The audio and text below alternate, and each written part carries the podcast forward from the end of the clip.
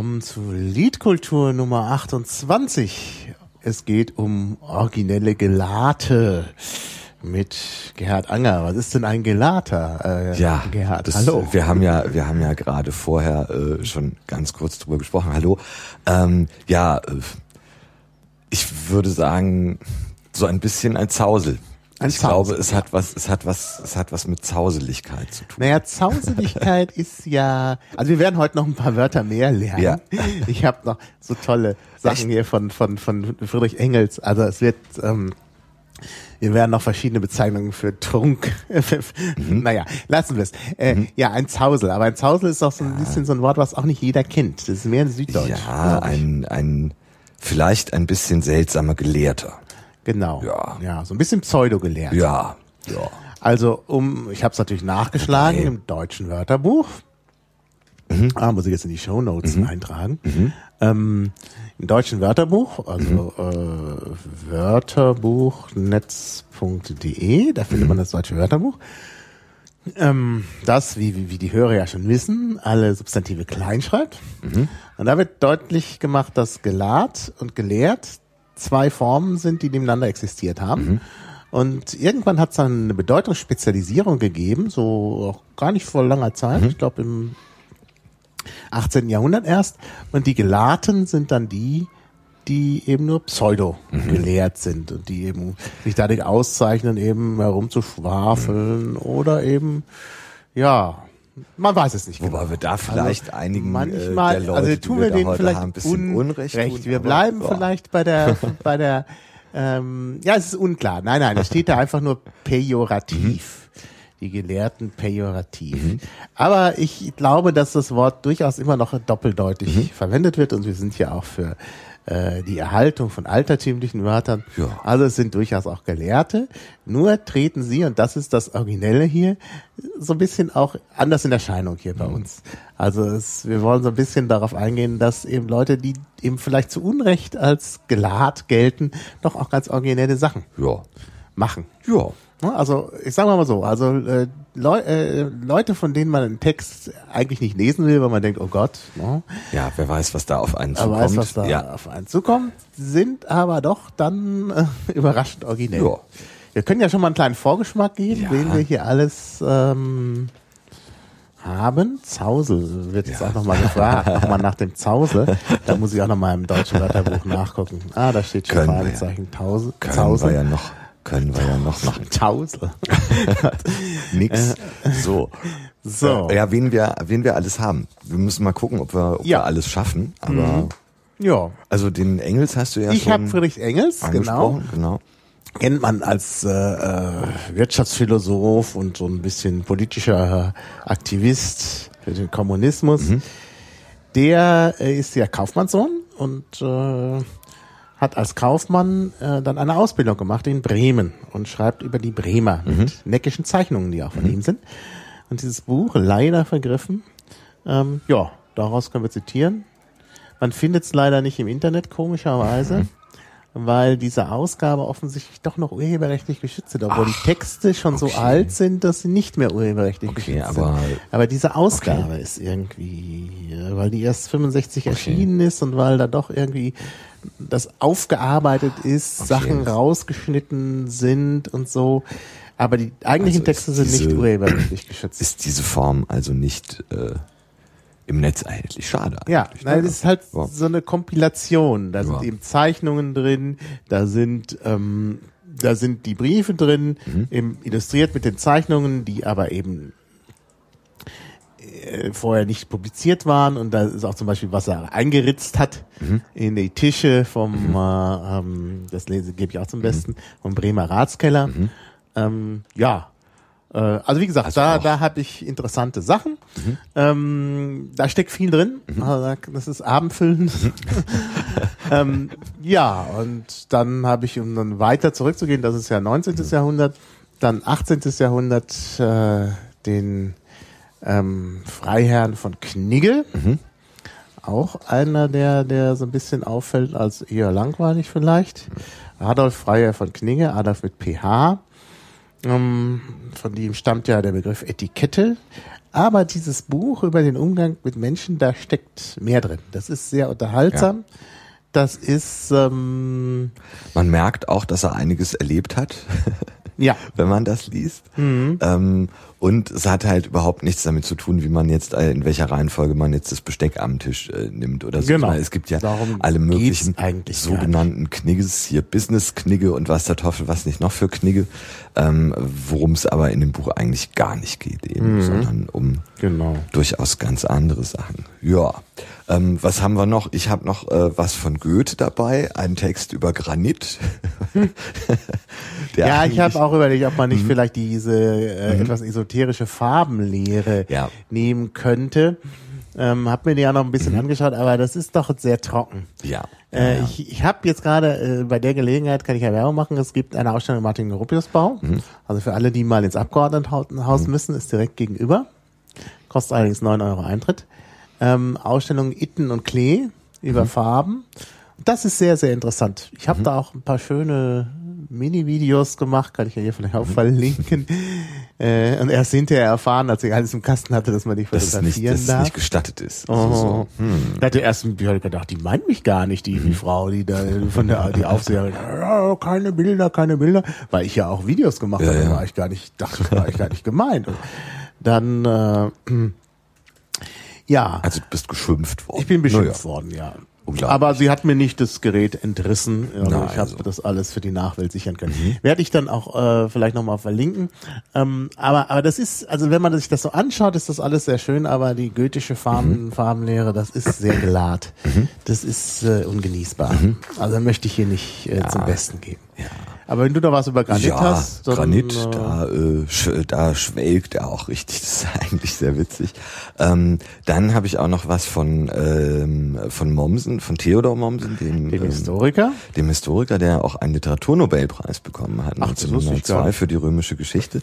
Ähm, da äh, ein bisschen was und äh, ja noch so andere Sachen, aber wir werden mal gucken, wie weit wir kommen.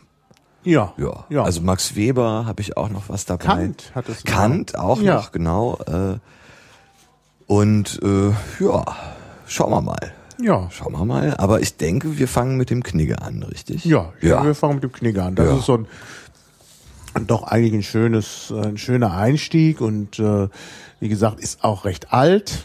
1788 ja erschienen schon. Da war der noch gar nicht so alt, der Knigge. Ja. 1752 geboren. Ähm, über den Umgang mit Menschen heißt es. Und das ist, ja, man kann irgendwie, wie kann man, was, was ist das eigentlich für ein Buch, wenn man es genau nimmt? Was, mhm. ähm, also ist ja kein Benimmratgeber, nee. obwohl er, äh, jetzt sagt man immer der Knigge, gute Manieren. Das ist es ja eigentlich gar nicht. Ja, ich meine, er beschreibt halt schon, äh, wie bestimmte Dinge funktionieren, die er beobachtet hat, äh, wie sich bestimmtes Verhalten irgendwie auswirkt, wer mit welchen ähm, Methoden äh, vielleicht auch im gesellschaftlichen äh, Umgang irgendwie besonders erfolgreich ist oder besonders wenig erfolgreich ist. Und ähm, was er halt auch macht, ist, ähm, er gibt gute, also ich finde in sehr vielen Fällen sogar sehr gute Ratschläge, ähm, wie man einen ja, ich würde fast sagen, guter Mensch ist, mit ähm, der mit einem guten Gewissen äh, durch die Welt gehen kann. Hm. Ähm, und das ist interessant. Also ich denke, äh, es ist ja so so eine Zeit, in der sich ja auch in der Welt doch einiges auch verändert, mhm.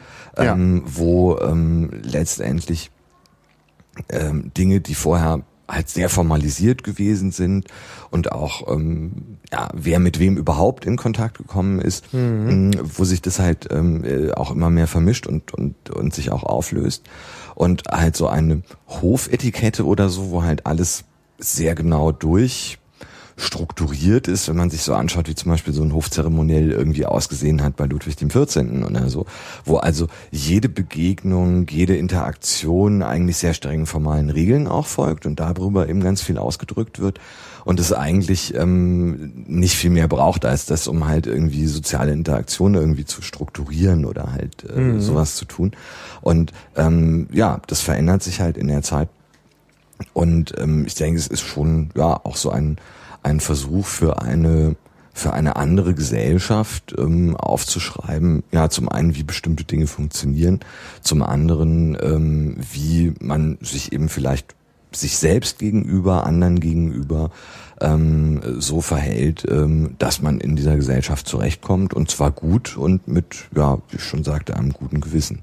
Ja, ja, ja. also ich glaube schon, dass da sowas gesellschaftsreformerisches drin mhm. Steckt. Denn wir müssen uns ja vorstellen, 1788, 1789 war die Französische mhm. Revolution und da war schon, glaube ich, das Gefühl da, dass das jetzt anders hergehen ja. muss. Also so ein bisschen Emanzipation und so mhm. steckt da drin und ähm, ja, das ist ähm, ja interessant. Oh. Außerdem am Anfang im Vorwort, damit mhm. können wir ja mal anfangen. Ja. Äh, wird äh, noch auf Raubkopien hingewiesen. Das war wohl damals gang und gäbe. Mhm. Da schreibt er, einige meiner Schriften sind in Wien und Leipzig nachgedruckt worden. Sollte einer von der berüchtigten Zunft etwa, die berüchtigte Zunft, auch mhm. auf dies Büchelchen eine korsarische Unternehmung von der Art wagen wollen. Ne? Also korsarische mhm. Unternehmung. Mhm. Die Korsaren sind ja. natürlich die Piraten. Also ja. das ist der Begriff der Piraterie eben schon 1788. Also sollte das jemand tun, so dient demselben zur Nachricht, dass alle Vorkehrungen getroffen sind, den Schaden eines solchen Diebstahls auf den Räumer selbst fallen zu machen. Ha. also wir haben es hier mit Diebstahl und Raub. Und Raub. Also ja. die Raubkopie. Ja. Wenn da mal jemand dem Ursprung des, des Begriffs Raubkopie nachgeht, also die Raubkopie findet jedenfalls implizit Erwähnung hier im Zusammenhang mit den Korsaren. Mhm in Hannover im Jänner 1788, äh, also Januar 1788, dürfte es ziemlich wahrscheinlich die älteste Erwähnung sein. Obwohl in der Zeit gibt es viele Hinweise auf äh, Nachdrucke, aber es wird normalerweise nicht so mhm. krass gesehen. Ich hatte ja, ja mal, das habe ich glaube ich schon mal erzählt, und das ist, sieht, das, das zeigt auch, dass es gut ist, dass es Raubkopien gibt. Ähm, ich brauchte mal einen Text, äh, Grammatik äh, der Troubadoure, äh, so ein altoxitanischer Text und der wurde in Paris herausgegeben, Anfang des 19. Jahrhunderts, 1801 oder so. Und ähm, ich hatte aus der französischen Nationalbibliothek ein, äh, ein Faksimile, also über das Internet, mhm. über diese Gallica-Sammlung. Ja, und da stand dann irgendwie gedruckt von, äh, also imprimé par Georges Westermann, mhm. äh, à Brunswick. Also, so. das war der preußische Raubdruck. Der preußische Raubdruck, die Piraterie. Also da waren äh, Leute offensichtlich auch im 18. Jahrhundert im Herzen schon immer Piraten. Sehr ja. schön. Ja, also wenn einer sagt, ich bin schon seit 1968 Pirat, kann man sagen, jeder Knigge hatte mit Piraten zu kämpfen schon. Schon äh, vor über 200 Jahren. Ja, und man ja. weiß es nicht. Hier ja. diese diese Fassung, die hier auch eingescannt mhm. ist beim Deutschen Textarchiv, ist vielleicht auch ein Raubdruck und so auf uns gekommen. Ja, ja es ist äh, gar nicht so einfach irgendwie äh, gerade davon im Netz eine gute Fassung zu finden. Ich habe da ja. relativ lange gesucht, ja. was mich auch gewundert hat. Also, ja, es also, gibt äh, Google, bei Google gibt's mhm. das. Mhm. ähm, und ich habe dann gedacht, ich nehme lieber die vom Deutschen Textarchiv, mhm. weil ich dachte, muss ja nicht immer Google sein. Mhm.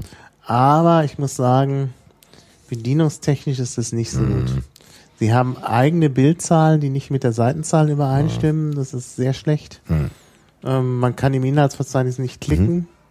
Obwohl ich sagen muss, dass die ähm, äh, also das OCR und die Nachbearbeitung sehr gut ist. Also es ist überhaupt, mhm. ich habe überhaupt keinen Fehler bisher gefunden in dieser. Also das ist gut gemacht. Da haben sie wahrscheinlich noch jemand mhm. drüber gehen lassen. Aber leider mit den Seitenzahlen mhm. Das ist nicht schön. Also schwierig, sich da zurechtzufinden. Ja. Ja. Mhm. ja. Ja, der Knigge. Ja. Also ich habe ja auch noch so ein paar Sachen, äh, die ich, äh, die so aus dem, die dann so, ja, so allgemeine, nicht Regeln, aber ähm, Hinweise oder Ratschläge sind, äh, wie man sich denn vielleicht so benehmen sollte. Ja. Und ähm, ich finde da eins, äh, das ist so ein bisschen mehr, es geht um Gespräche, ganz lustig. Ja, ähm, das mal vor. Würze nicht deine Unterhaltung mit Zweideutigkeiten, mit Anspielungen auf Dinge, die entweder Ekel erwecken oder keusche Wangen erröten machen. Zeige auch keinen Beifall, wenn andere dergleichen vorbringen. Ein verständiger Mann kann an solchen Gesprächen keine Lust haben. Auch in bloß männlichen Gesellschaften verleugnen nicht die Schamhaftigkeit, Sittsamkeit und dein Missfallen an Zoten. Hm. Und äh, weiter geht es dann, flicke keine platten Gemeinsprüche in deine Reden ein. Zum Beispiel, dass Gesundheit ein schätzbares Gut, dass das Schlittenfahren ein kaltes Vergnügen, dass jeder sich selbst der Nächste sei.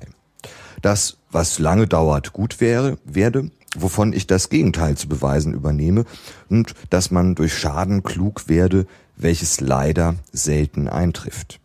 Oder dass die Zeit schnell hingehe welches im Vorbeigehen zu sagen gar nicht wahr ist. Denn da die Zeit nach einem bestimmten Maßstabe berechnet wird, so geht sie nicht schneller vorbei, als sie gerade muss. Und der, welchem ein Jahr kürzer vorkommt, als es ist, der muss in demselben über Gebühr geschlafen haben oder sonst seiner Sinne nicht mächtig gewesen sein. Solche Sprichwörter sind sehr langweilig und nicht selten sinnlos und unwahr. Und das ist halt jetzt mal so Dinge, die sich, die ganz konkret sind und eher so ähm, betreffen, wie man mit anderen vielleicht umgeht oder in Gesprächen oder so.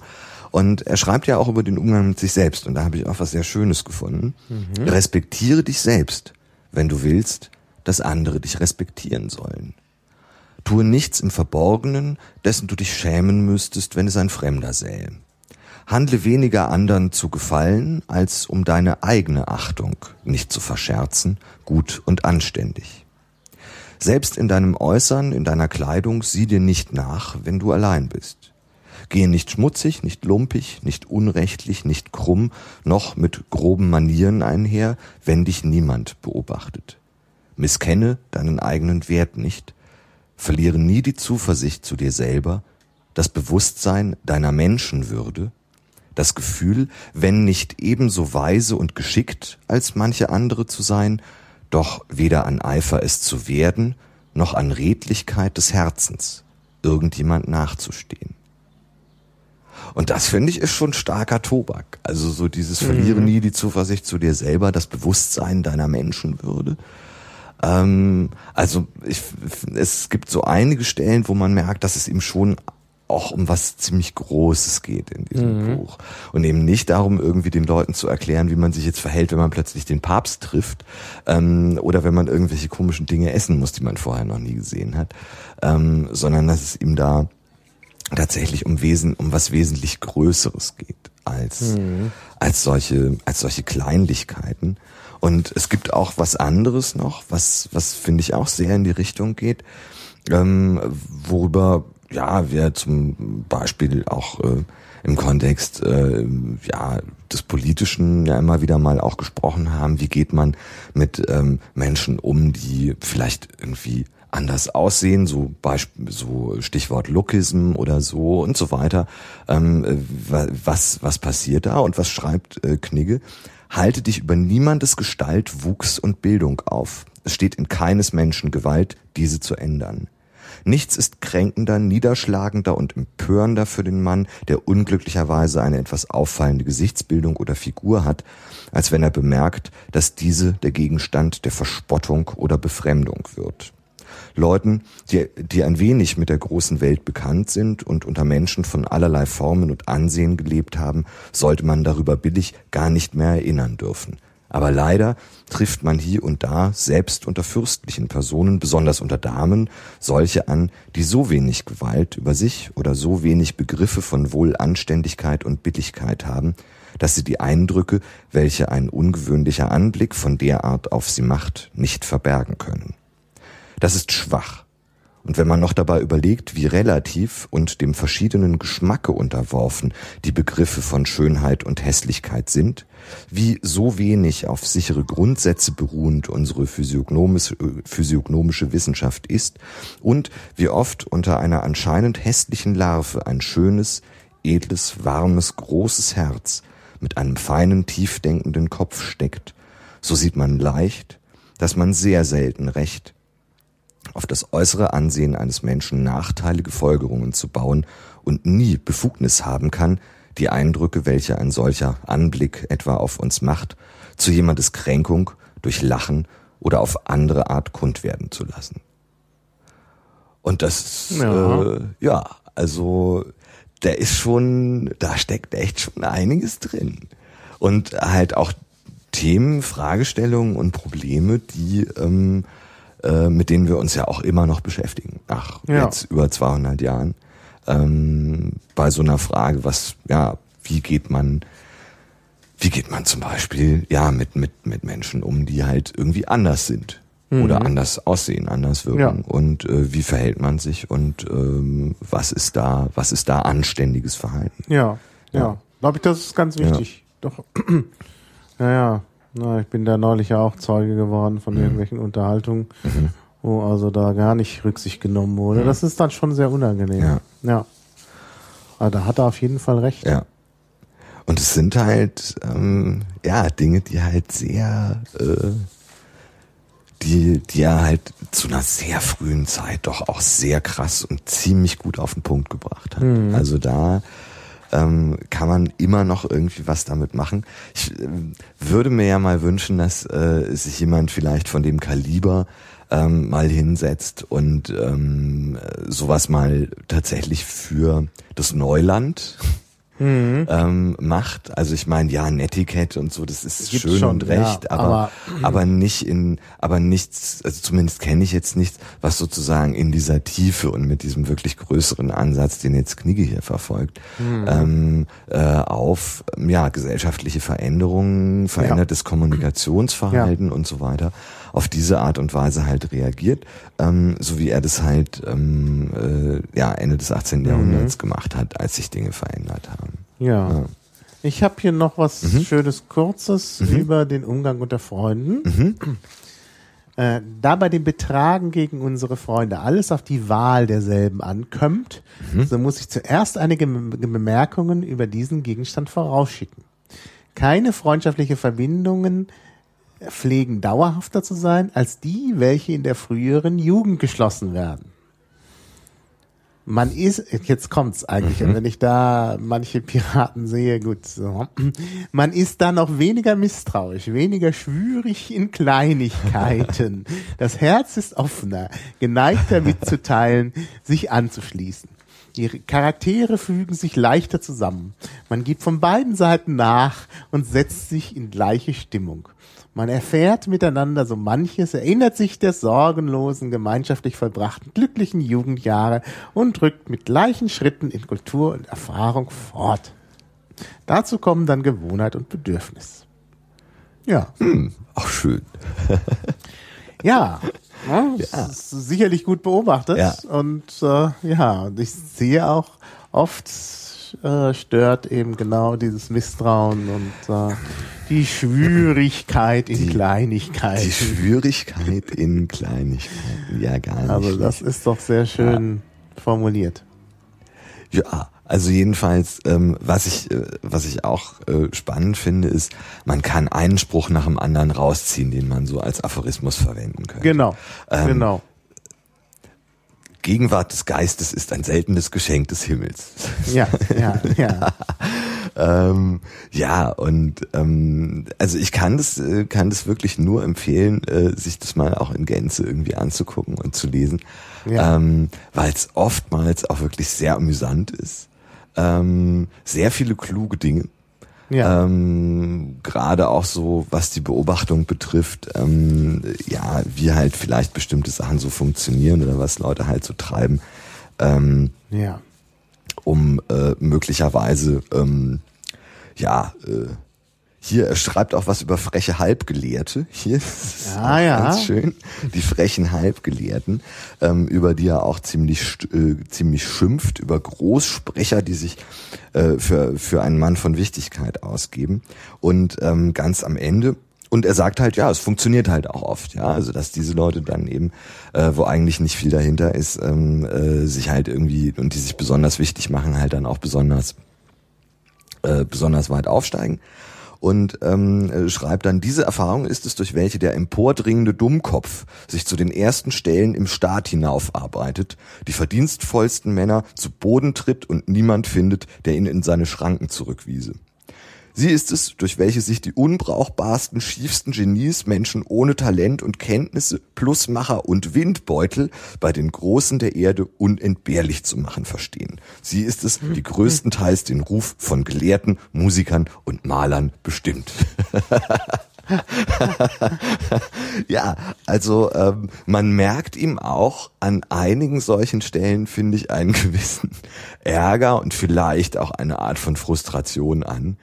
Ähm, denn es hat schon manchmal auch echt den Charakter eines Rants, was er da macht. Ja, Ähm, das stimmt. Wo man so das Gefühl hat, oh, oh, da ist irgendwas vorgefallen, das hat er sich gemerkt und das, und das wird jetzt in diesem Buch Ja. verarbeitet.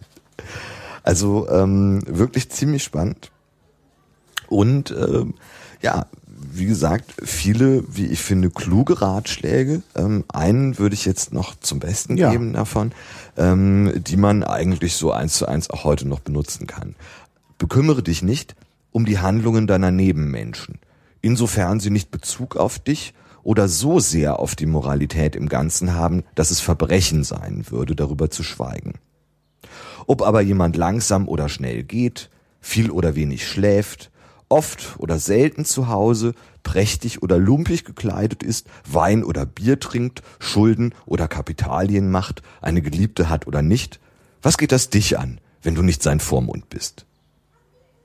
Ja. So. Also immer drauf. Ähm, ist da manchmal auch sehr ja, hart und, und auch sehr direkt.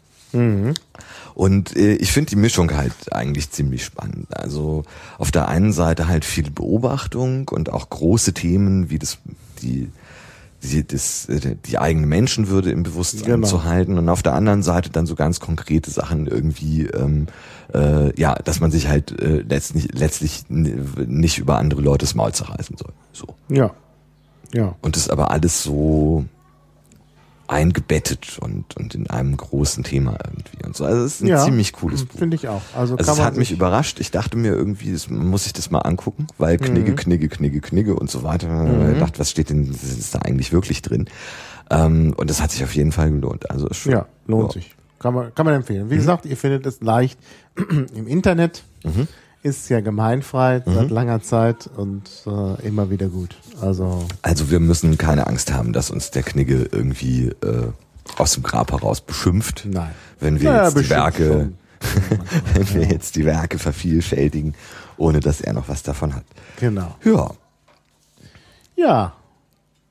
Und ja. Wo machen wir weiter? Was, was wir als nächstes machen? Ich weiß es nicht. Hast du, äh, Ich kann ja mal ein bisschen von Friedrichs Engels. Dann das mach ist aber doch 100 mal. Jahre Ja. später. ja, wir müssen Also da 19. jetzt nicht- Mhm. Jahrhundert. Ähm, wie gesagt, über die Bremer.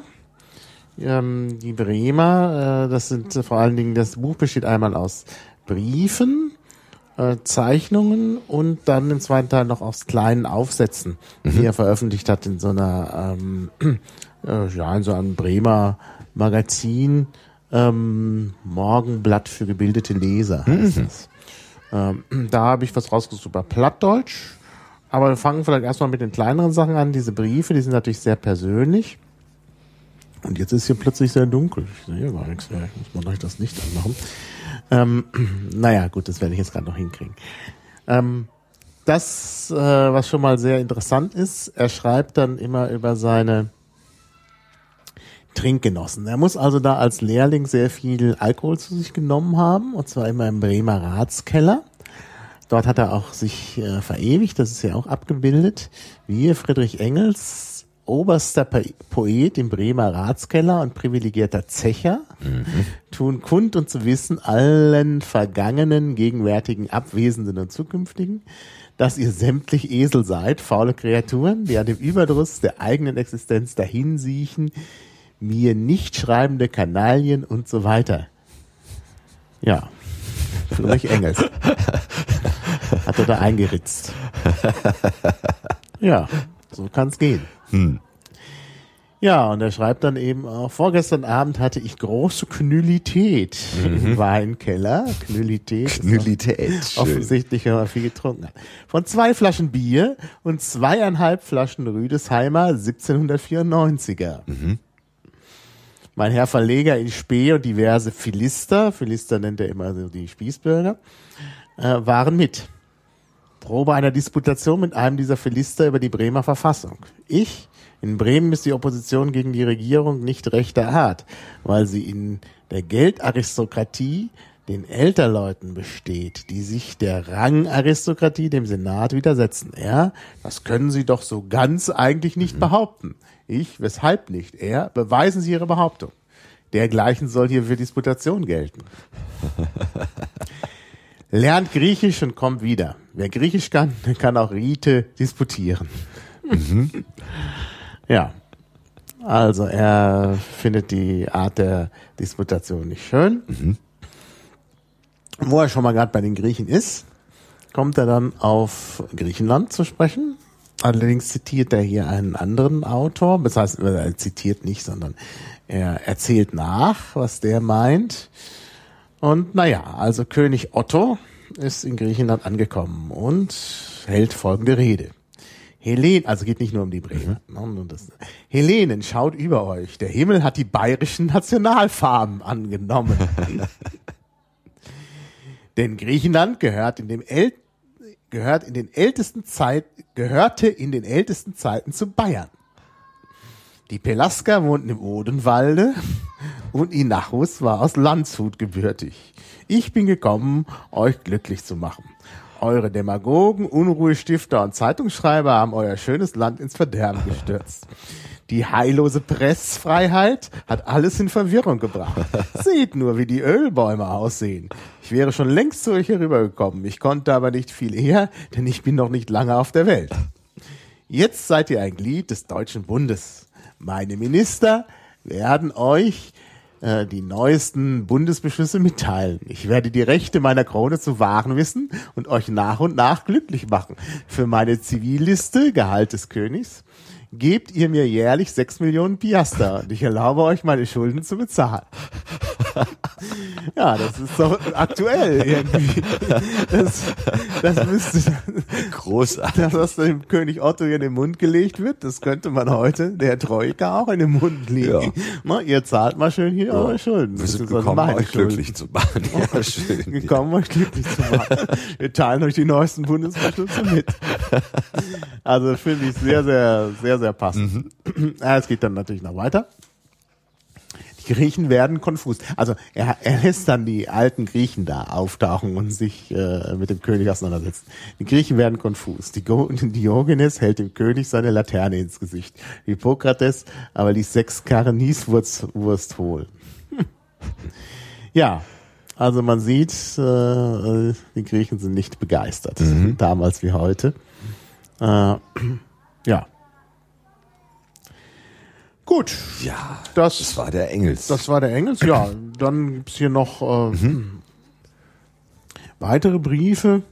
Ähm, jetzt habe ich hier noch was. Äh, ja, das ist. Äh, ja, das ist, glaube ich, jetzt nicht so interessant. Hab ich leider, ich wollte da nicht rummalen, das habe ich mir die entsprechende Stelle nicht angestrichen. Ach. Dann, dann noch das über das Plattdeutsche. Ja. Das ist allerdings äh, ein bisschen länger, aber kann ich auch mal lesen. Ähm, was dem Fremden hier zuerst auffällt, ist der Gebrauch der plattdeutschen Sprache, selbst in den angesehensten Familien. So wie der Bremer herzlich und vertraulich wird, spricht er Plattdeutsch. Ja, er klebt so sehr an diesem Dialekt, dass er ihn über den Ozean trägt. Auf der Lonia von Havanna wird ebenso viel Bremer Plattdeutsch gesprochen wie Spanisch. Ich kenne Leute, die in New York und Vera Cruz von dem dort, von den dort sehr zahlreichen Bremern den Dialekt ihrer Vaterstadt vollkommen erlernt haben. Es sind aber auch noch nicht 300 Jahre, dass das Hochdeutsche zur offiziellen Sprache erklärt wurde. Die Grundgesetze der Stadt, Tafel und Neue Eintracht sind in niederdeutscher Sprache abgefasst. Und die ersten Laute, die der Säugling hier nachsprechen lernt, sind Plattdeutsch.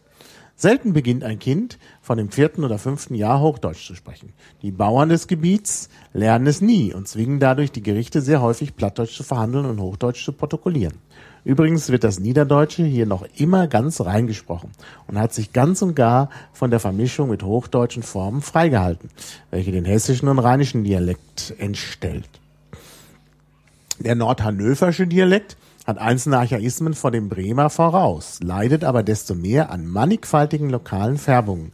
Der Westfälische hat sich in einer entsetzlichen Breite der Diphthonge verloren, während westlich von der Weser der Übergang ins Friesische beginnt.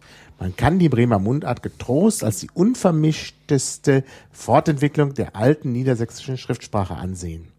Die Volkssprache hat sogar noch so viel Bewusstsein, dass sie hochdeutsche Wörter nach den Lautgesetzen des Niedersächsischen fortwährend umwandelt und in sich aufnimmt. Das ist übrigens sehr interessant, diese Bemerkung nur in Klammern.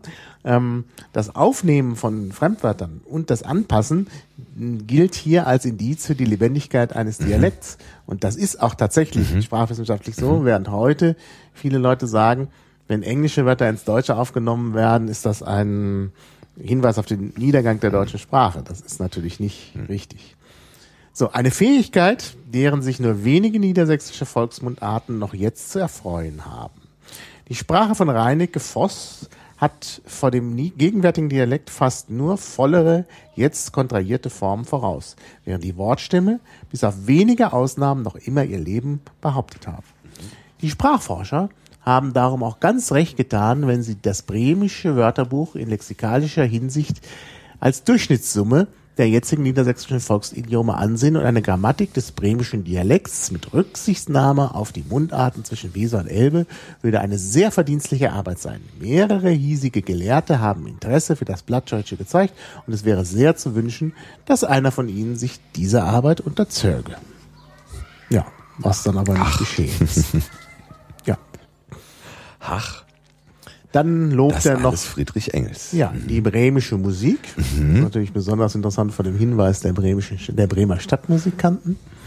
Denn wir wissen ja, die können nicht so gut Musik machen und gehen nach Bremen, weil man da immer Stadtmusikanten braucht, auch solche, die nicht gut Musik machen können. Aber es ist wohl anders. Naja, dann geht's noch um die bremische Presse und äh, so. Und er sagt eben auch, über Bremen als bisschen abqualifizierende Bemerkung. Soviel ich weiß, hat kein namhaftes Journal einen stehenden Korrespondenten in Bremen. Und man könnte aus dieser, aus diesem Konsensus äh, Gentium leicht schließen, dass von hier aus nichts zu schreiben wäre. Dem ist aber nicht so. naja. Ach, gar nicht schlecht. Der Engels. Ja. Ganz äh, ganz launig eigentlich auch. Ja. Und offensichtlich, ja. Da so. war er auch noch hm. sehr jung. Hm. Also. Tja.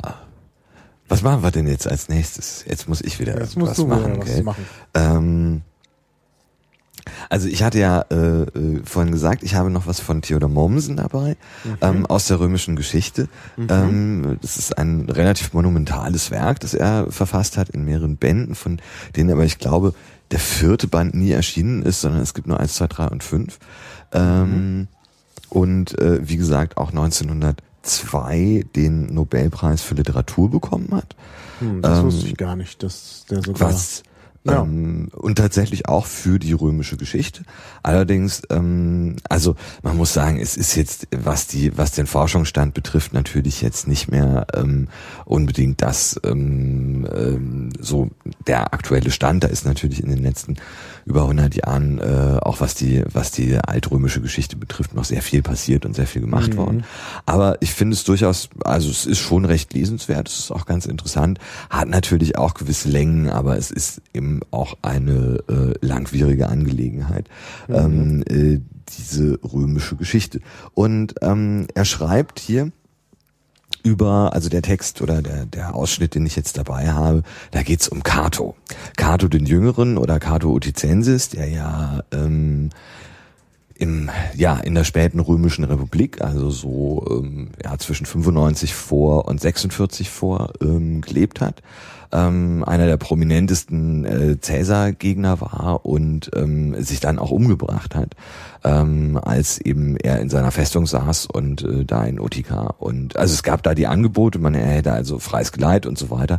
Das wollte er aber alles nicht und hat sich dann hat sich dann eben umgebracht und war so einer der, äh, der ähm, großen und ähm, bedeutenden ähm, konservativen, wenn man das so sagen kann, Politiker in der Zeit der späten Römischen Republik. Ähm, und äh, Mommsen schreibt über ihn und was er über ihn schreibt, ist nicht unbedingt ähm, besonders freundlich. Ähm, das ist äh, eine Eigenschaft an Mommsen, die ich ganz witzig finde. Das ist heute so in der ähm, Geschichtswissenschaft nicht mehr unbedingt so üblich, ähm, auch ähm, sehr hart durchaus über ähm, historische Figuren auch zu urteilen. Er hat auch ähm, ein sehr hartes Urteil über Cicero abgegeben, den mhm. er also auch nicht so besonders gescheit fand. Und äh, jetzt schreibt er eben über unseren Cato. Die Aristokratie empfand es, wenn sie auch nicht gerade es sich gestand. Sie gab sich selber verloren. Außer Quintus Catulus, der mit achtbarer Festigkeit auf seinem wenig erfreulichen Posten als Verfechter einer überwundenen Partei bis zu seinem Tode äh, im Jahre 60 ausharrte, ist aus den obersten Reihen der Nobilität kein Optimat zu nennen, der die Interessen der Aristokratie mit Mut und Stetigkeit vertreten hätte. Eben ihre talentvollsten und gefeiertsten Männer wie Quintus Metellus Pius und Lucius Lucullus abdizierten tatsächlich und zogen sich, soweit es irgend schicklicherweise anging, auf ihre Villen zurück, um über Gärten und Bibliotheken, über Vogelhäusern und Fischteichen den Markt und das Rathaus möglichst zu vergessen. Noch viel mehr gilt dies natürlich von der jüngeren Generation der Aristokratie, die entweder ganz in Luxus und Literatur unterging oder der aufgehenden Sonne sich zuwandte. Ein einziger unter den Jüngeren macht hiervon eine Ausnahme. Es ist Marcus Porcius Cato. Ein Mann von bestem Willen und seltener Hingebung und doch eine der abenteuerlichsten und eine der unerfreulichsten Erscheinungen in dieser an politischen Zerrbildern überreichen Zeit. Ehrlich und stetig, ernsthaft im Wollen und im Handeln, voll Anhänglichkeit an sein Vaterland und die angestammte Verfassung, aber ein langsamer Kopf und sinnlich wie sittlich ohne Leidenschaft, hätte er allenfalls einen leidlichen Staatsrechenmeister abgeben mögen. Unglücklicherweise aber geriet er früh unter die Gewalt der Phrase und teils beherrscht von den Redensarten der Stoa, wie sie in abstrakter Kahlheit und geistloser Abgerissenheit in der damaligen vornehmen Welt im Umlauf waren, teils von dem Exempel seines Urgroßvaters, den zu erneuern er für seine besondere Aufgabe hielt, fing er an, als Musterbürger und Tugendspiegel in der sündigen Hauptstadt umherzuwandeln, gleich dem alten Cato auf die Zeiten zu schelten zu Fuß zu gehen statt zu reiten, keine Zinsen zu nehmen, soldatische Ehrenzeichen abzulehnen und die Wiederherstellung der guten alten Zeit damit einzuleiten, dass er nach König Romulus Vorgang ohne Hemd ging. Eine seltsame Karikatur seines Ahnen, des greisen Bauern, den Hass und Zorn zum Redner machten, der den Pflug wie das Schwert meisterlich führte, der mit seinem bornierten, aber originellen und gesunden Menschenverstand in der Regel den Nagel auf den Kopf traf, war dieser junge kühle Gelehrte, dem die Schulmeisterweisheit von den Lippen troff und den man immer mit dem Buche in der Hand sitzen sah. Dieser Philosoph, der weder das Kriegs noch sonst irgendein Handwerk verstand, dieser Wolkenwandler im Reiche der abstrakten Moral.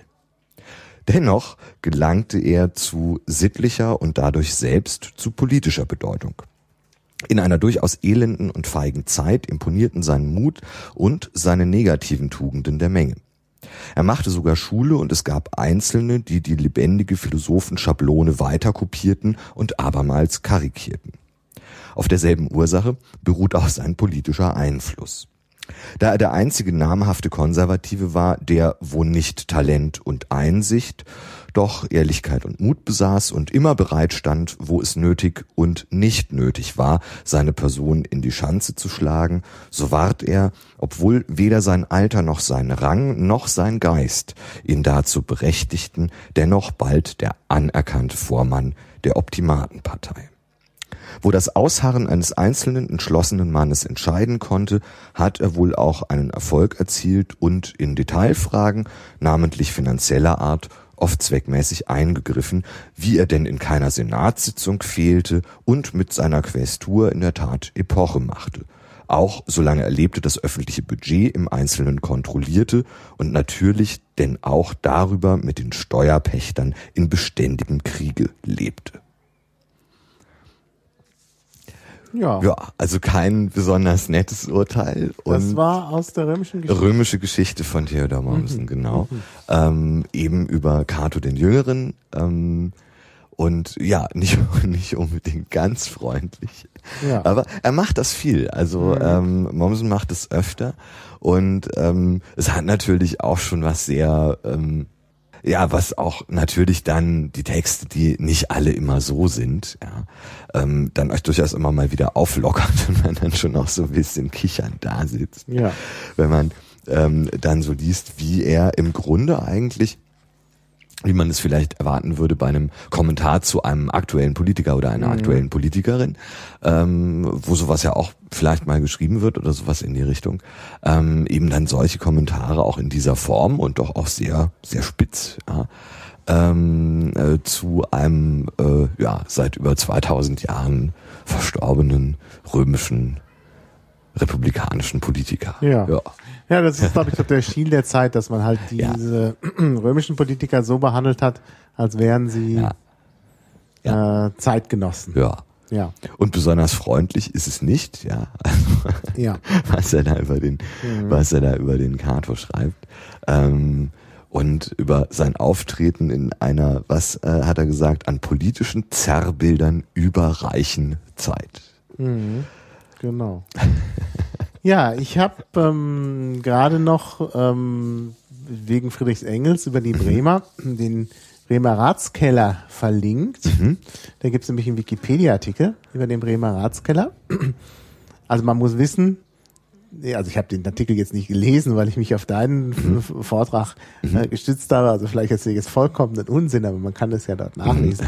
Mhm. Ähm, also dass dieser Bremer Ratskeller eben ein, einer der ältesten Weinkeller ist die ah. Bremer haben ja gerade mit Wein gut gehandelt. Sie hatten ja dann Verbindungen nach Frankreich, äh, während ja Preußen mit Frankreich eben nicht so, hm. das klappte nicht so gut. Und dann wurde halt über Bremen, also Bremens Reichtum im 18. und 19. Jahrhundert rührt vor allen Dingen daher, dass sie halt Alkohol mhm. eingeführt haben und äh, gehandelt haben nach Skandinavien und eben Wein vor allen Dingen. Mhm. Und da wurde natürlich auch Wein eingelagert, ist ja klar. Wenn man schon mal den Zugriff hat, dann äh, mhm. kann man ja über Zoll und sonst immer was abzweigen und das wurde halt im Ratskeller gesammelt. Und dort konnte man also guten Wein trinken. Und das hat eben auch die Dichter angezogen, mhm. also nicht nur Friedrich Engels, der übrigens als berühmter Gast fehlt in dem Wikipedia-Artikel, könnte man okay. noch mal einfügen, mhm. aber viele andere, Theodor Fontane, mhm. Nikolai Gogol, Wilhelm Hauff, Gerhard Hauptmann, alle waren sie da. Mhm. Richard Strauss, Richard Wagner, also auch Komponisten. Und haben da in Heinrich diesem, Heine. Haben da in diesem Ratskeller getrunken. Gezecht, ja. genau.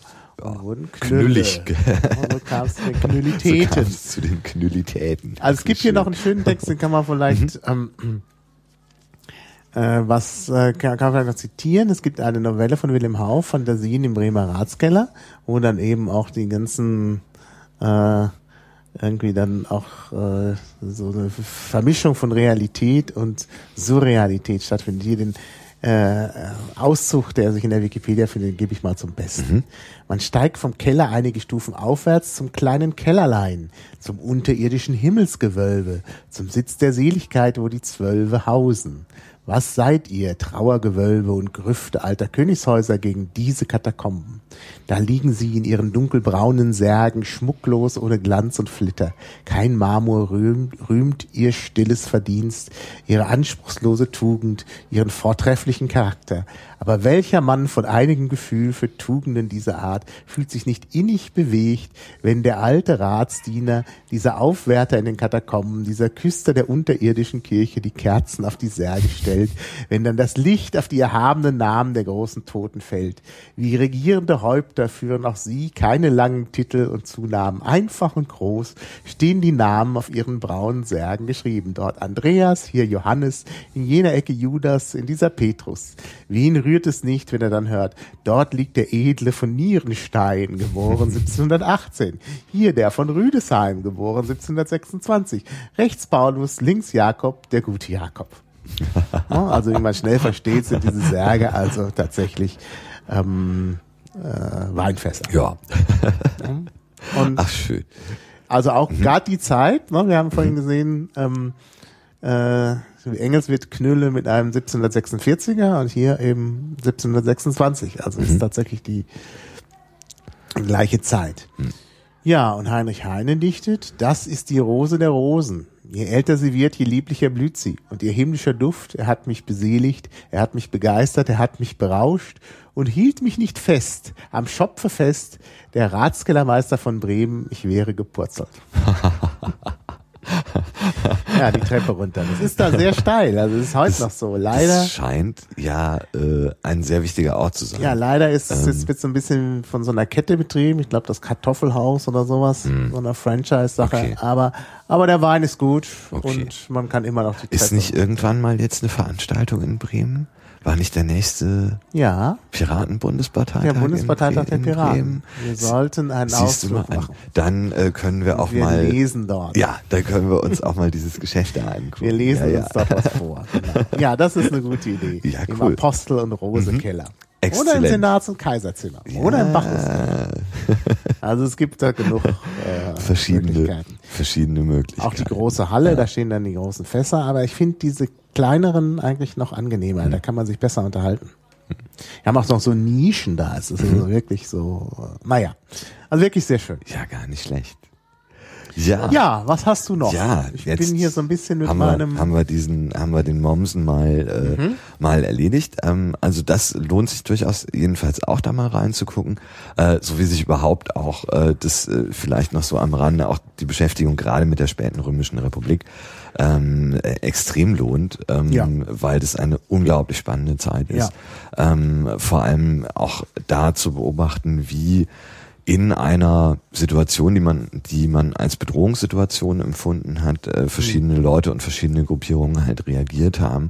Und ähm, insbesondere gerade einige, die ähm, äh, deren Ziel es gewesen ist, ähm, die Ordnung die bestehende Staatsordnung, so wie sie war, zu bewahren, dass die am meisten dazu beigetragen haben, dass das dann alles zusammengefallen Genau. ist. Und das finde ich Genau, eine ziemlich spannende sehr, sehr. Angelegenheit. Ja, ja. Also es gibt da ähm, äh, einige Sachen, die ganz gut sind, von Christian Mayer zum Beispiel, der Mhm. ja ähm, Lehrstuhlinhaber für alte Geschichte in München Mhm. gewesen ist und den ich selber auch als Professor noch erlebt habe, ähm, der ein Buch Respublica Amissa geschrieben hat. Wie also schreibt sich denn der Meier? Meier ist ja so ein komplizierter Name. E-I-E-R. Also so die einfachste, genau. Und ähm, der also auch noch mehr publiziert hat, auch eine ziemlich gute Cäsar-Biografie geschrieben hat. Ähm, also das ist die die Beschäftigung mit dieser Zeit ist sehr sehr spannend. Und Und ich finde natürlich auch die danach folgende Ja. Zeit noch interessant. allerdings ja. Also die augusteische Epoche. Ja. Also erstmal finde ich alleine schon die Biografie des Augustus, da habe ich Mhm. auch was gelesen mal von einem großen äh, Historiker. Da gibt's eine sehr äh, ausführliche Bibliografie, müsste ich jetzt nochmal Mhm. nachrecherchieren. Ähm, also äh, das ist interessant, also erstmal überhaupt, wie, äh, wie Augustus das geschafft hat, Mhm. äh, sich da äh, durchzusetzen. Ich meine, der war ja eigentlich völlig chancenlos und war ja unter dem Radar. Ne? Das ist so ein Wow. bisschen immer diejenigen, die auf keiner Rechnung, stehen, auf keiner Liste stehen. Ein bisschen wie bei der Wahl des Mhm. Fraktionsvorsitzenden der äh, Piratenfraktion, stand auf keiner Liste und die Presse war hinterher total erstaunt. Ja. Und so eigentlich auch. Also Ja. wenn man das mal journalistisch aufarbeiten würde, die römische, den, das Ende der römischen Republik, gut, sie ist, war ja nicht wirklich zu Ende, aber diesen Übergang zum Imperium, ähm, da sieht man dann eben, dass das äh, auch der, der, also wie gesagt, Augustus war auf keiner Liste. Ja. Und der schafft es dann Ja, ja. und schafft es dann auch immerhin so gut, dass es ohne weitere äh, Konflikte ja ging. Ja. Bis zu seinem Tod war ja da das, die goldene Zeit, wo irgendwie alles gut ging. Ja. Ja, also das finde ich schon Ja. erstaunlich. Also rentiert sich, rentiert sich auf jeden Fall, sich damit mal zu beschäftigen und durchaus auch mit Mommsen selbst, ähm, der halt auch, ähm, ja, offensichtlich ziemlich gute ähm, organisatorische Qualitäten hatte, ja auch als Politiker tätig war, war im ähm, preußischen Landtag Abgeordneter und im Reichstag und hat ähm, äh, einen Verein äh, gegründet, mit initiiert den Verein zur Abwehr des Antisemitismus. Ähm, Stimmt, 1890 da war das mit dem Antisemitismus. ähm, genau, äh, steht ja auch in seiner. um also diesen, Ja. ähm, also einen Verein gegründet, um dem Antisemitismus öffentlich entgegenzutreten im Kaiserreich. Ja, Mhm. Ja, war halt ein Ja. schlauer Mann. Ja, ein kluger Mann, allerdings. der halt schon allerdings. gesehen hat, wie, wie die Lage aussieht und eben Ja. seiner Zeit dann auch weit voraus Ja. war. Übrigens ja auch äh, ähm, Max Weber ist ja auch, Mhm. passt ja auch in diesen Zusammenhang. Er gilt ja so ein bisschen als Nachfolger Ja, äh, von Mommsen, obwohl er dann was anderes gemacht hat. was völlig anderes. Ähm, von dem habe ich ja auch was dabei. Ja. Von äh, Weber habe ich auch was dabei. Ähm, es gibt ja ähm, natürlich das Hauptwerk Wirtschaft und Gesellschaft, das ich auch tatsächlich zu Hause äh, irgendwo habe, äh, allerdings bisher nicht über den Definitionsteil, der auch schon unglaublich lange ist, wo er also seine Begriffsdefinitionen erstmal macht und so, über die noch nicht hinausgekommen bin und es tatsächlich sehr schwierig Ja, ich habe kürzlich diesen Aufsatz äh, Wissenschaft als Beruf. Geschenkt bekommen. Das ist ja kein Aufsatz, das ist ja eigentlich ein Vortrag. Hat ja mehrere solche Vorträge in München, glaube ich, gehalten. Einen auch über äh, Politik als Beruf. Äh, und mir hat jemand dieses Wissenschaft als Beruf geschenkt und es liegt immer noch auf meinem Nachttisch. Ich habe es immer noch nicht geschafft, es zu lesen. Das muss ich bei Gelegenheit tun, siehst du? Wenn ich gewusst hätte, dass du mit Max Weber kommst, hätte ich das noch schnell gelesen. Jetzt habe ich es immer noch nicht getan. Ja, ich habe also aber was rausgesucht aus ähm, einem anderen äh, Buch, äh, was halt so das andere sehr bekannte oder das bekannteste dann auch von Max Weber ist, die protestantische Ethik und der Mhm. Geist des Kapitalismus. Genau, das Ähm, ist sehr bekannt. Und ähm, ich, das, da habe ich jetzt heute Vormittag auch noch mal irgendwie reingeschaut und jetzt auch ein bisschen was hier rausgezogen. Ähm, es geht äh, am Anfang erstmal um Sprache. Es Mhm. geht um das Wort Beruf. Es geht um den Begriff Beruf. Ähm, Ah, ja. Und das finde ich sehr spannend. Ähm, und ähm, ähm, er, also was er ja macht in diesem, in, in diesem Werk ist, ähm, Zusammenhänge darzustellen zwischen der protestantischen Ethik, die sich ja von äh, durchaus auch von der von der auch weltanschaulich von der Ethik der Katholiken ziemlich stark unterscheidet. So die, Frage, wie sieht es mit der göttlichen Gnade aus? Was muss ich machen als ähm, äh, Mensch hier irgendwie, damit ich der teilhaftig werde oder was kann ich tun? Da gibt es also relativ ähm, starke Unterschiede und er ähm, äh, ähm, ja veranstaltet im Grunde mal so eine Zusammenschau und sieht sich das an, wie hat diese protestantische Ethik auch durchaus an statistischen ähm, Fakten und an Zahlen äh, orientiert und und und äh, unter Heranziehung dieser Dinge, ähm, wie sich äh, protestantische Ethik auf die Industrialisierung ausgewirkt hat. Und ähm, hier sind wir jetzt beim Beruf. Nun ist unverkennbar, dass schon in dem deutschen Worte Beruf ebenso wie vielleicht noch de deutlicherweise in dem englischen Calling eine religiöse Vorstellung, die einer von Gott gestellten Aufgabe wenigstens mitklingt. Und je nachdrücklicher wir auf das Wort im konkreten Fall den Ton legen, desto fühlbarer wird. Und verfolgen wir nun das Wort geschichtlich und durch die Kultursprachen hindurch, so zeigt sich zunächst, dass die vorwiegend katholischen Völker für das, was wir Beruf im Sinn von Lebensstellung umgrenztes Arbeitsgebiet nennen, einen Ausdruck ähnlicher Färbung ebenso wenig kennen wie das klassische Altertum, während es bei allen vorwiegend protestantischen Völkern existiert. Es zeigt sich ferner, dass nicht irgendeine ethnisch bedingte Eigenart der betreffenden Sprachen, etwa der Ausdruck eines germanischen Volksgeistes, dabei beteiligt ist, sondern dass das Wort in seinem heutigen Sinn aus den Bibelübersetzungen stammt. Und zwar aus dem Geist der Übersetzer, nicht dem Geist des Originals. Es scheint in der lutherischen Bibelübersetzung zuerst an einer Stelle des Jesus Sirach ganz in unserem heutigen Sinn verwendet zu sein. Es hat dann sehr bald in der Profansprache aller protestantischen Völker seine heutige Bedeutung angenommen, während vorher in der profanen Literatur keines derselben irgendein Ansatz zu einem derartigen Wortsinn zu bemerken war und auch in der Predigtliteratur, so viel ersichtlich, nur bei einem der deutschen Mystiker, deren Einfluss auf Luther bekannt ist. Und wie die Wortbedeutung so ist auch, das dürfte im ganzen Jahr bekannt sein, der Gedanke neu und ein Produkt der Reformation. Nicht als ob gewisse Ansätze zu jener Schätzung der weltlichen Alltagsarbeit, äh, welche in diesem äh, Berufsbegriff vorliegt, nicht schon im Mittelalter, ja selbst im späthellenistischen Altertum vorhanden gewesen wären.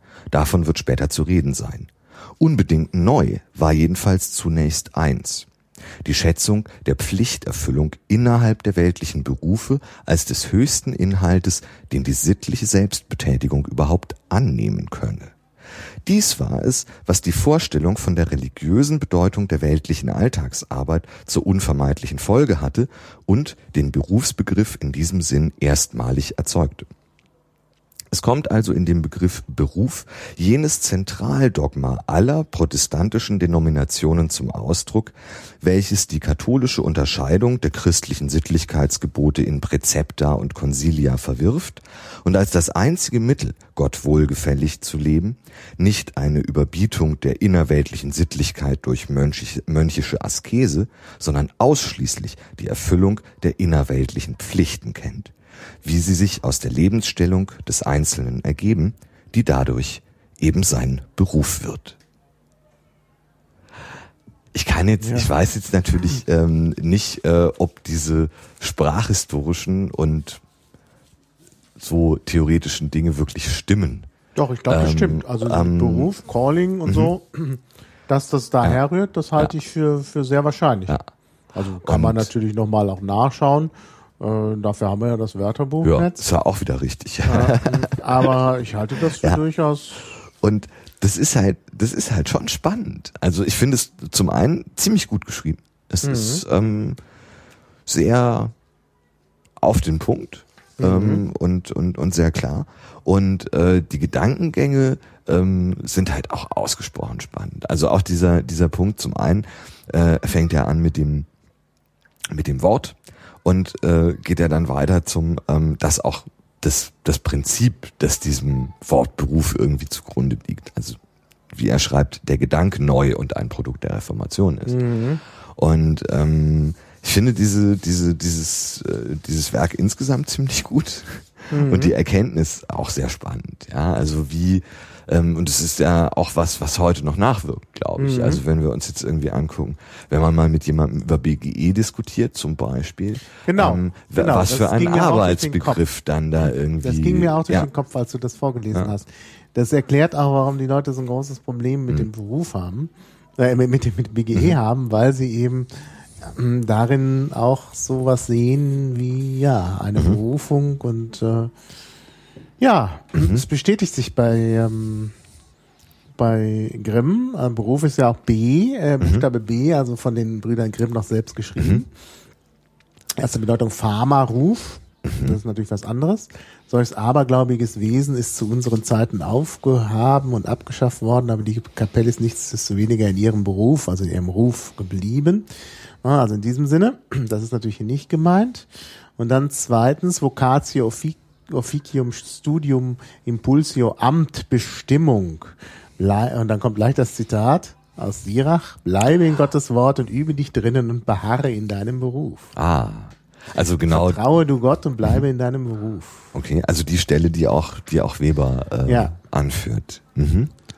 Ja, welches da sei die Hoffnung eures Berufs. Genau. Ja, kommt immer noch nicht so richtig ähm, das, was wir heute, obwohl das natürlich mhm. schon dabei steht mit Offizium. Mhm. Ähm, ja. Ah, hier kommt noch ein schönes Zitat. Da kommen wir dann zu der derzeitigen, äh, zum derzeitigen, äh, zur derzeitigen Bedeutung und auch mhm. zum Ablehnen des PGEs steht hier mhm. auch schon. Ach. Ein gewisser Kirchhoff schreibt, also natürlich Anfang des 19. Jahrhunderts, außerm Beruf nach Nahrung trachten, ist anders nichts denn Gott verachten. Ja, siehst du mal an. Der ist reich und von Gott geehrt, welchen sein Hand und Beruf ernährt. Da selbst, der gleiche. Siehste. Das ist irgendein so ein Prediger. Also letzten Endes irgendwie so das Prinzip, man braucht einen Beruf und muss den ausüben und nur auf diese Art und Weise ist es möglich, ein gottgefälliges Leben zu führen im Sinne dieser Religion. Und Genau. äh, wenn das das Prinzip ist, das dahinter steht, dann ist natürlich ganz klar, dass man damit sowas wie einem äh, BGE und der Vermutung, äh, die die Leute dann ja auch noch haben, dass wer nix, äh, wer, wer es nicht machen muss, sowieso nichts macht, ja, Ja, ja. Ähm, äh, dann das Ganze natürlich nicht funktioniert in diesem Weltbild. Ja. Das ist halt klar. Ja, klar. Ich meine, und da muss man sagen, diesen Punkt liefert Weber sogar auch in demselben, in demselben Text, äh, zumindest ein Argument. Er stellt da Behauptungen auf. Er sagt, der Mensch will von Natur nicht Geld und mehr Geld verdienen, sondern einfach leben, so leben, wie er zu leben gewohnt ist und so viel erwerben, wie dazu erforderlich ist. Überall, wo der moderne Kapitalismus sein Werk der Steigerung der Produktivität der menschlichen Arbeit durch Steigerung ihrer Intensität begann, stieß er auf den unendlich zähen Widerstand dieses Leitmotivs präkapitalistischer wirtschaftlicher Arbeit. Und er stößt noch heute überall umso mehr darauf, je rückständiger vom kapitalistischen Standpunkt aus die Arbeiterschaft ist, auf die er sich angewiesen sieht. Es lag nun, um wieder zu unserem Beispiel zurückzukehren, sehr nahe, da der Appell an den Erwerbssinn durch höhere Lohnsätze versagte, es mit dem gerade umgekehrten Mittel zu versuchen. Durch Herabsetzung der Lohnsätze den Arbeiter zu zwingen, zur Erhaltung seines bisherigen Verdienstes mehr zu leisten als bisher. Ohnehin schien ja und scheint noch heute der unbefangenen Betrachtung niederer Lohn und hoher Profit in Korrelation zu stehen. Alles, was an Lohn mehr gezahlt wurde, eine entsprechende Minderung des Profits bedeuten zu müssen. Jenen Weg hat denn auch der Kapitalismus von Anfang an wieder und immer wieder beschritten. Und jahrhundertelang galt es als Glaubenssatz, dass niedere Löhne produktiv seien. Das heißt, dass sie die Arbeitsleistung steigerten. Das, wie schon Peter de la Cour in diesem Punkte, wie wir sehen werden, ganz im Geist des alten Calvinismus denkend, gesagt hatte, das Volk nur arbeitet, weil und solange es arm ist. Ja, ja. Ja, Ich sag dir, man muss echt öfter mal in diese alten ja Dinger man muss reingucken. da reingucken. Also ich nehme Das mir jetzt noch krass. mal Max Weber vor. Also das eine liegt ja schon an meinem Nachttisch, aber ich werde mir das auch mal mit der protestantischen Ethik Mhm. Auch- Geisteskapitalismus anschauen. Ich meine, ich bin ja letztlich, Mhm. obwohl ich jetzt mit der Kirche also vor vielen Jahren schon gebrochen habe, als ich äh, gerade gerade promoviert war, weil ich gedacht habe, das passt jetzt nicht Mhm. zum wissenschaftlichen Anspruch. Ähm, ja, ähm, aber aber äh, das Protestantische ist mir ja doch äh, irgendwie Begriff. Und von daher ist das eine interessante Herangehensweise. Ne? Und auch das mit den Wörtern. Also das stimmt eigentlich. Auch das Wort Verdienst. Verdienst ist ja auch etwas, was einem sozusagen zukommt und zur Ehre gereicht und letztlich auch für den Protestantismus wichtig ist, weil Ja. man durch Verdienste ja dann auch möglicherweise die Erlösung äh, bekommt.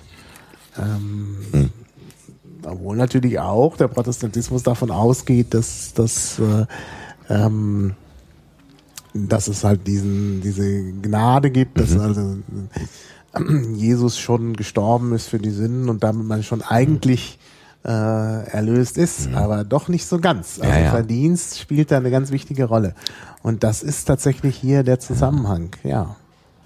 Und spannend halt so, ja, wenn man jetzt mal drüber nachdenkt, wie, wie stark die Wirkung davon wahrscheinlich heute halt auch immer noch ist, Mhm. Ja. wenn es um so Fragen geht wie ähm, Arbeit. Ja? Ja, also klar. so in der Diskussion, wenn's, wenn dann wieder mal irgendwas kommt, dass irgendjemand zettert und sagt, ja, Ja, ja, diese, diese, äh, da hier, äh, die, die Hartz-IV-Leute sind, wären Ja. sowieso alle irgendwie nur Genau. äh, ähm, würden hier uns auf der Tasche liegen oder so Quatsch da erzählen und alles Ja. und da halt irgendwelches Getöse machen, das kommt doch Das irgendwie kommt daher, aus genau. dieser Richtung. Genau, das Ja, war ja, auch ist kein spannend, Wunder, dass eben auch gerade hier ähm, die eher protestantisch gesinnten äh, die eher protestantisch gesinnte Koalition von Rot-Grün äh, auf Hartz IV gekommen sind mit der äh, äh, mit dem Aspekt der Arbeitswilligkeit, dies zu überprüfen, ist halt genau die protestantische Gewissensprüfung, die hier äh, also es ist wirklich ganz Ja. ganz klar. Also wird mir jetzt richtig klar. Also ich muss das lesen. Also ich kann es auch nur empfehlen. Also wie gesagt, Max Weber. Das ist auch nicht, also das hier, diese, diese beiden Aufsätze da, diese protestantische Ethik, das ist auch nicht so schlimm. Das ist nicht viel, das ist nicht sehr lang. Ähm, also das kann man äh, ähm, relativ problemlos auch mal auch mal machen. Äh, wie gesagt, dieses Hauptwerk ähm, ist halt schon etwas ich weiß nicht, ich nehme an, dass es, dass es später äh, besser wird, wenn man äh, sozusagen den Grundstudiumsteil, wo die Begriffe definiert werden, ähm, äh, dass es, wenn dieser, wenn der Teil vorbei ist, dass es dann angenehmer wird. Ähm, Ja, ja, ja.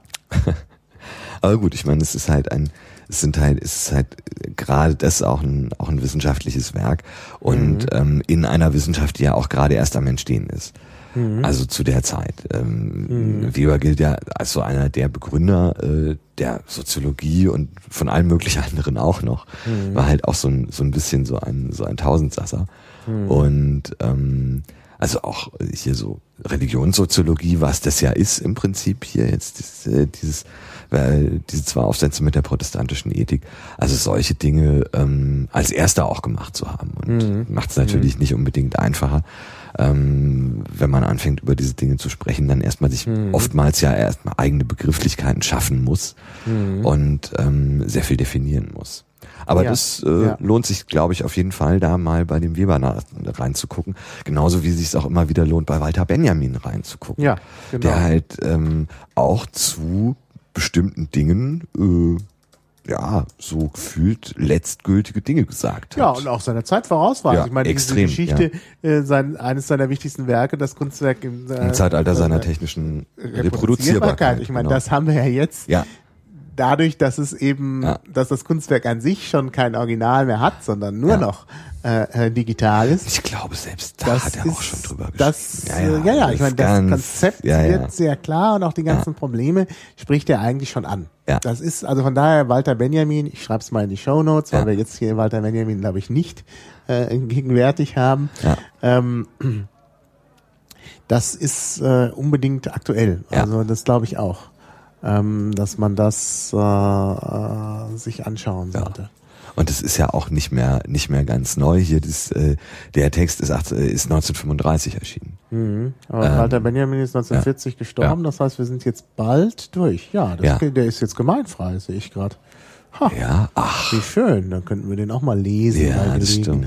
Das stimmt wohl. Ja, cool, gar nicht das schlecht. Ist, äh, ja, das sieht man. ja, es geht, Gar nicht so schlecht es, manchmal. es geht voran. Ja, Diese es geht, der Gnade des frühen Todes sozusagen. es geht voran. Ja. Ja, aber eben äh, tatsächlich im, im, 1905, im Jahr 1935 diese, äh, diesen Aufsatz geschrieben und da schon doch zu sehr vielen Fragen auch Stellung Ja. genommen, die jetzt halt genau die sind, über die halt diskutiert wird. Ja, Also ja. schon Mir fällt spektakulär. Übrigens, Mhm. Mir ist noch was aufgefallen jetzt zu, aber vielleicht geht das zu weit. Äh, zu der äh, Geschichte mit, äh, die, mit, dem, mit der protestantischen Ethik Mhm. von Max Weber. Es gibt ja diese doppelte Buchführung und die Kameralistik. Mhm. Ja? Und ich glaube, das ist auch so ein, das spiegelt das auch wieder. Ich glaube, Mhm. die Kameralistik ist so ein bisschen der katholische Ansatz. Da gibt's so im Verborgenen Mhm. so einen Schatz und irgendwie ne, wird halt, werden halt Ein- und Ausgaben berechnet und so und das reicht Mhm. irgendwie. Und bei der, bei der doppelten Buchführung, die ja oft auch als überlegen angesehen wird, Mhm. da wird eben alles gegeneinander aufgerechnet.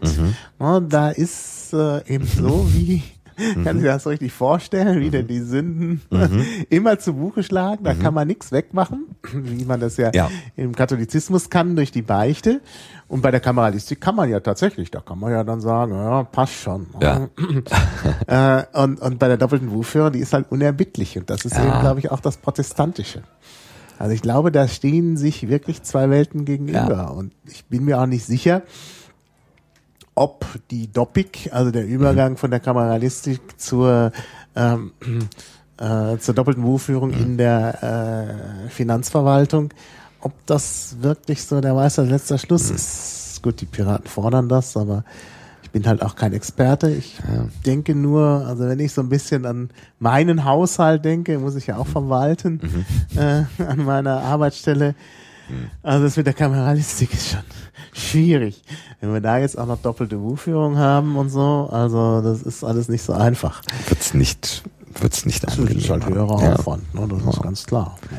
Tja, ja, die protestantische, protestantische Buchführung. Ja. Genau, ja, da scheint was dran zu sein. Also ist immerhin mal ein Gedanke, ein Gedanke wert. Ich kann das alles noch hier Mhm. Und verlinken. mal Für die Leute, die sowas noch nicht gehört haben. Ähm, kann man also noch mal etwas genauer nachgucken und äh, insbesondere dann Genau. auch mal den Weber lesen. Ähm, das, äh, glaube ich, kann, ja, scheint, scheint ja irgendwie durchaus was zu sein, was sich mal äh, rentiert. ja, ja. Sich das auch mal vor Genau. Augen zu führen, was Also- da. Nee, ist jetzt für mich eine angenehme ja. Überraschung, weil das auch wieder so ein, es gibt ja oft diese, ja, hm, in der Sprachwissenschaft würde man sagen, äh, kumulative Konvergenz. Mhm. Also wenn sich Dinge anhäufen, aber alle so in dieselbe Richtung Mhm. streben. Wenn ich jetzt gerade die Bücher mir anschaue, die ich so am Nachttisch habe, und du sagst jetzt, äh, äh, Mhm. Geht's Max also Weber, alles in die Richtung, Das ja. passt alles in die Richtung. Ansonsten lese ich ja gerade Mhm. äh, Matthew D. Rose, das Buch Korrupt. Mhm. Ich weiß nicht, ob du das kennst. Also können wir jetzt hier nicht rauslesen, weil der Mensch ja leibt und lebt. Mhm. Ist ein amerikanischer Journalist, der über äh, die deutsche Politik schreibt, also Mhm. über Korruption in der deutschen Politik. Da geht es auch um Abgeordnetenbestechung und so. Und ähm, insbesondere kommen die Beispiele aus Berlin. Ähm, natürlich einmal die große Bundespolitik, aber nicht nur die große Bundespolitik, sondern eben auch die Kommunalpolitik in Berlin und da insbesondere in Berlin-Schöneberg. Und man legt die Ohren an, was der alles so, was der alles so aufdeckt. Und äh, ich find's spannend. Also kann man sehr empfehlen. Und äh, ja, also wer äh, noch was Spannendes lesen will mit ja, politischem Inhalt, also Matthew G. Rose kann ich empfehlen. Ist leider ähm, gibt's das äh, nicht als E-Book. Das ist ein bisschen. Also man muss es, man muss es analog kaufen. Also naja. kaufen. Na, ich habe es mir Ja. geliehen. Also, also jemand hat mir Mhm. das Buch geliehen. Ich habe mir irgendwann mal vorgenommen, ich gehe nicht mehr ins Kino, Mhm. weil mir das zu blöd ist. Ich schaue mir die Filme lieber daheim Mhm. an. Und äh, ich glaube auch, gedruckte Bücher, ich habe schon so viele davon, ist nicht so das, was ich jetzt vorrangig kaufen würde, obwohl ich gerade wieder einen Ausstellungskatalog gekauft habe, der irgendwo rumliegt.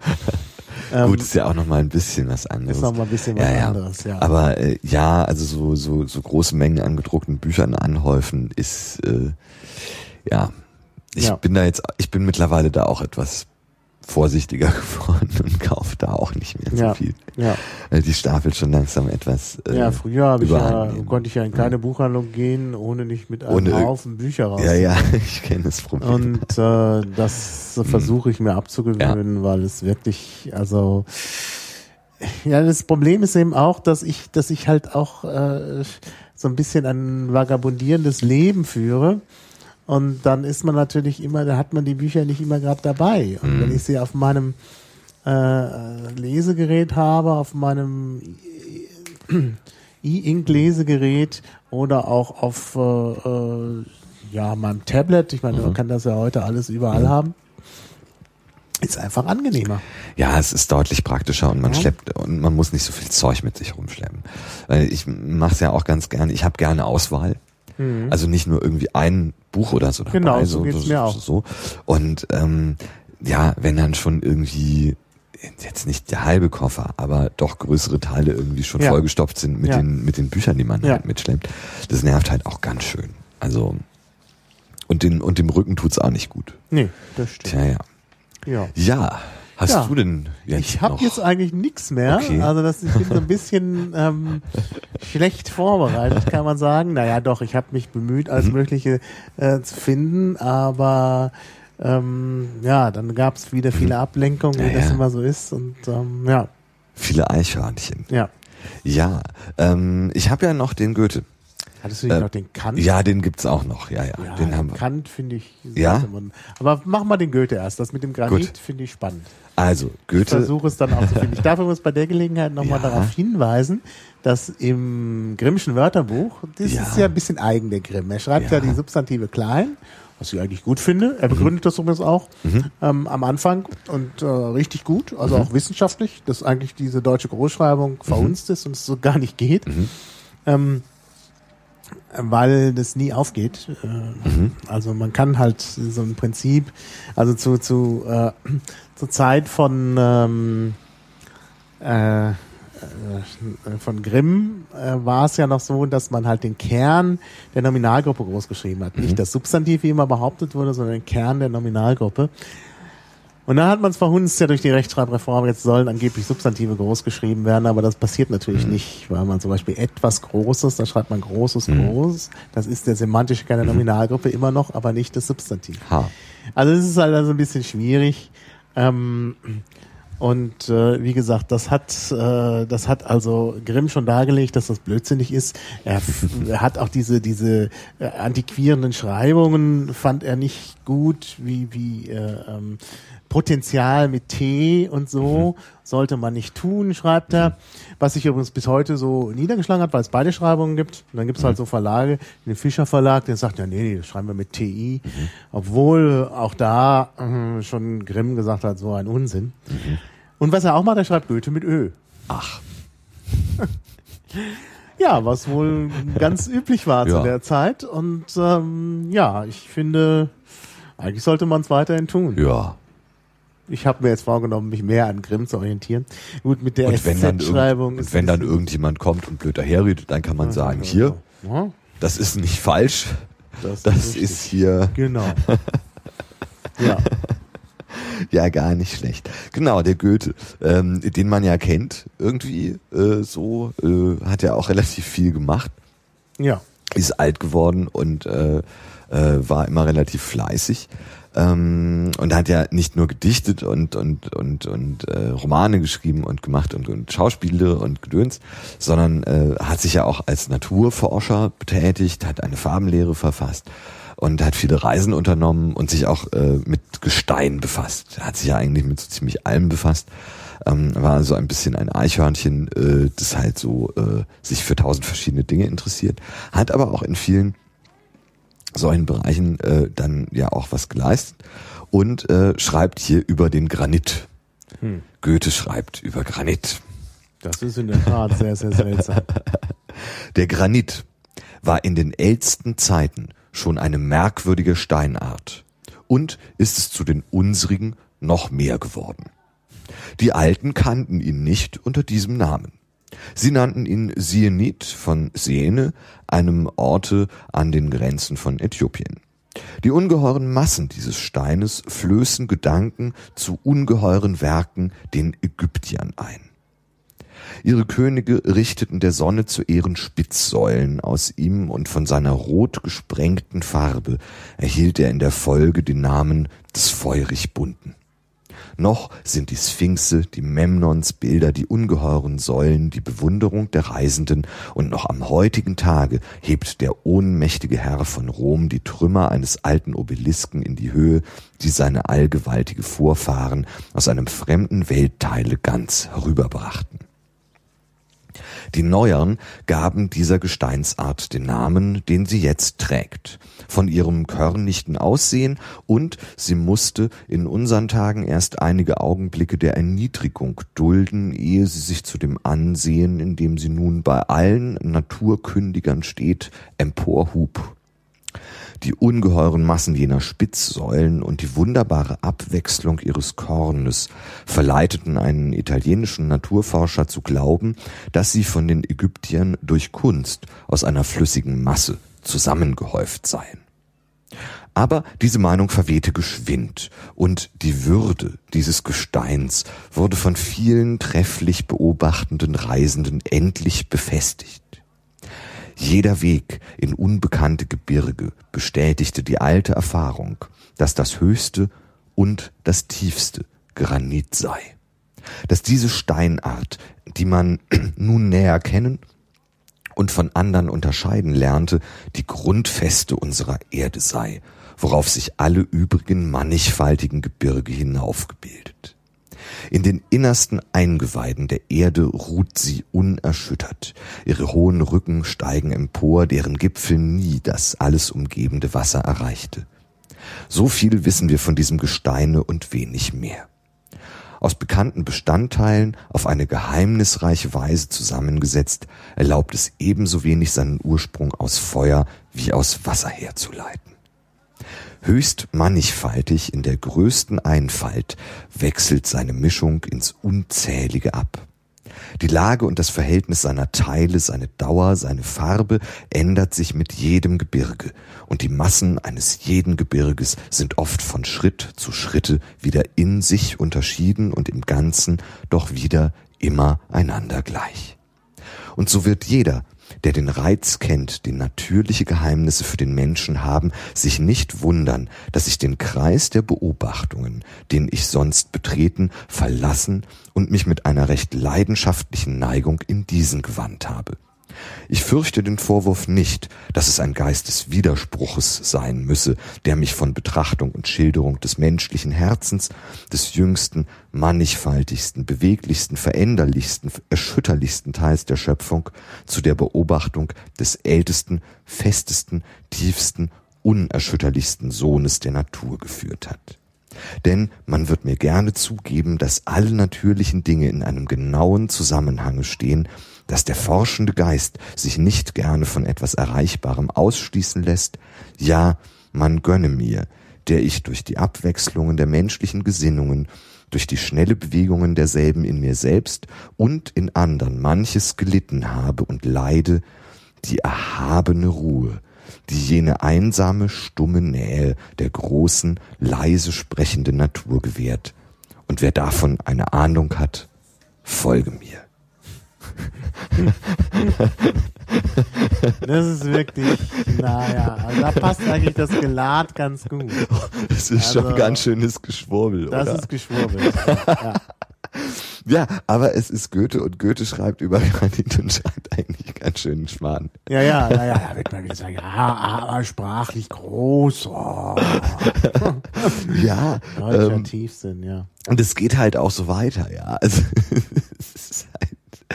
ja, ähm, dann auch noch irgendwas mit mit tobenden Vulkanen und es ist also alles ganz dramatisch und so. Ähm, ja, also das ist der Goethe und der Granit. Hm. ja, das war bisher so das Gelarteste, oder? Ja, das ja. muss man wirklich sagen. Also, mhm. naja, also das, das mhm. war wirklich komisch. Mhm. Jetzt weiß ich auch, warum ich die Farbenlehre nicht nehmen wollte, mhm. weil das auch so ist. Man, ja. man erfährt eigentlich nichts halt sagen die Leute, ja, es ist halt große Dichtung. Ja. Ich weiß nicht, ich, ja. ich habe das habe ich, glaube ich, schon mal in einem Gespräch mit dir mhm, mhm. erwähnt. Habe es danach nochmal gesucht. Ich habe den Fabian auch nochmal gelesen mhm. von Erich Kästner, diesen mhm. Roman. Ich meine, in einem Vorwort zu Fabian mhm. das gelesen zu haben, aber vielleicht gibt es da mehrere und mhm. da ist irgendwas, da sagt Kästner, deutscher Tiefsinn ist ähm, undeutliche Gedanken unklar formuliert. Mhm.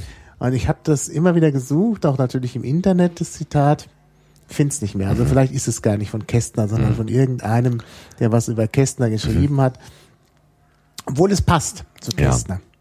Ja. Ähm, und ich finde, da ist, das, das bestätigt das wieder. Da ist was dran. Also, undeutliche ja, ja. Gedanken unklar formuliert. Ja.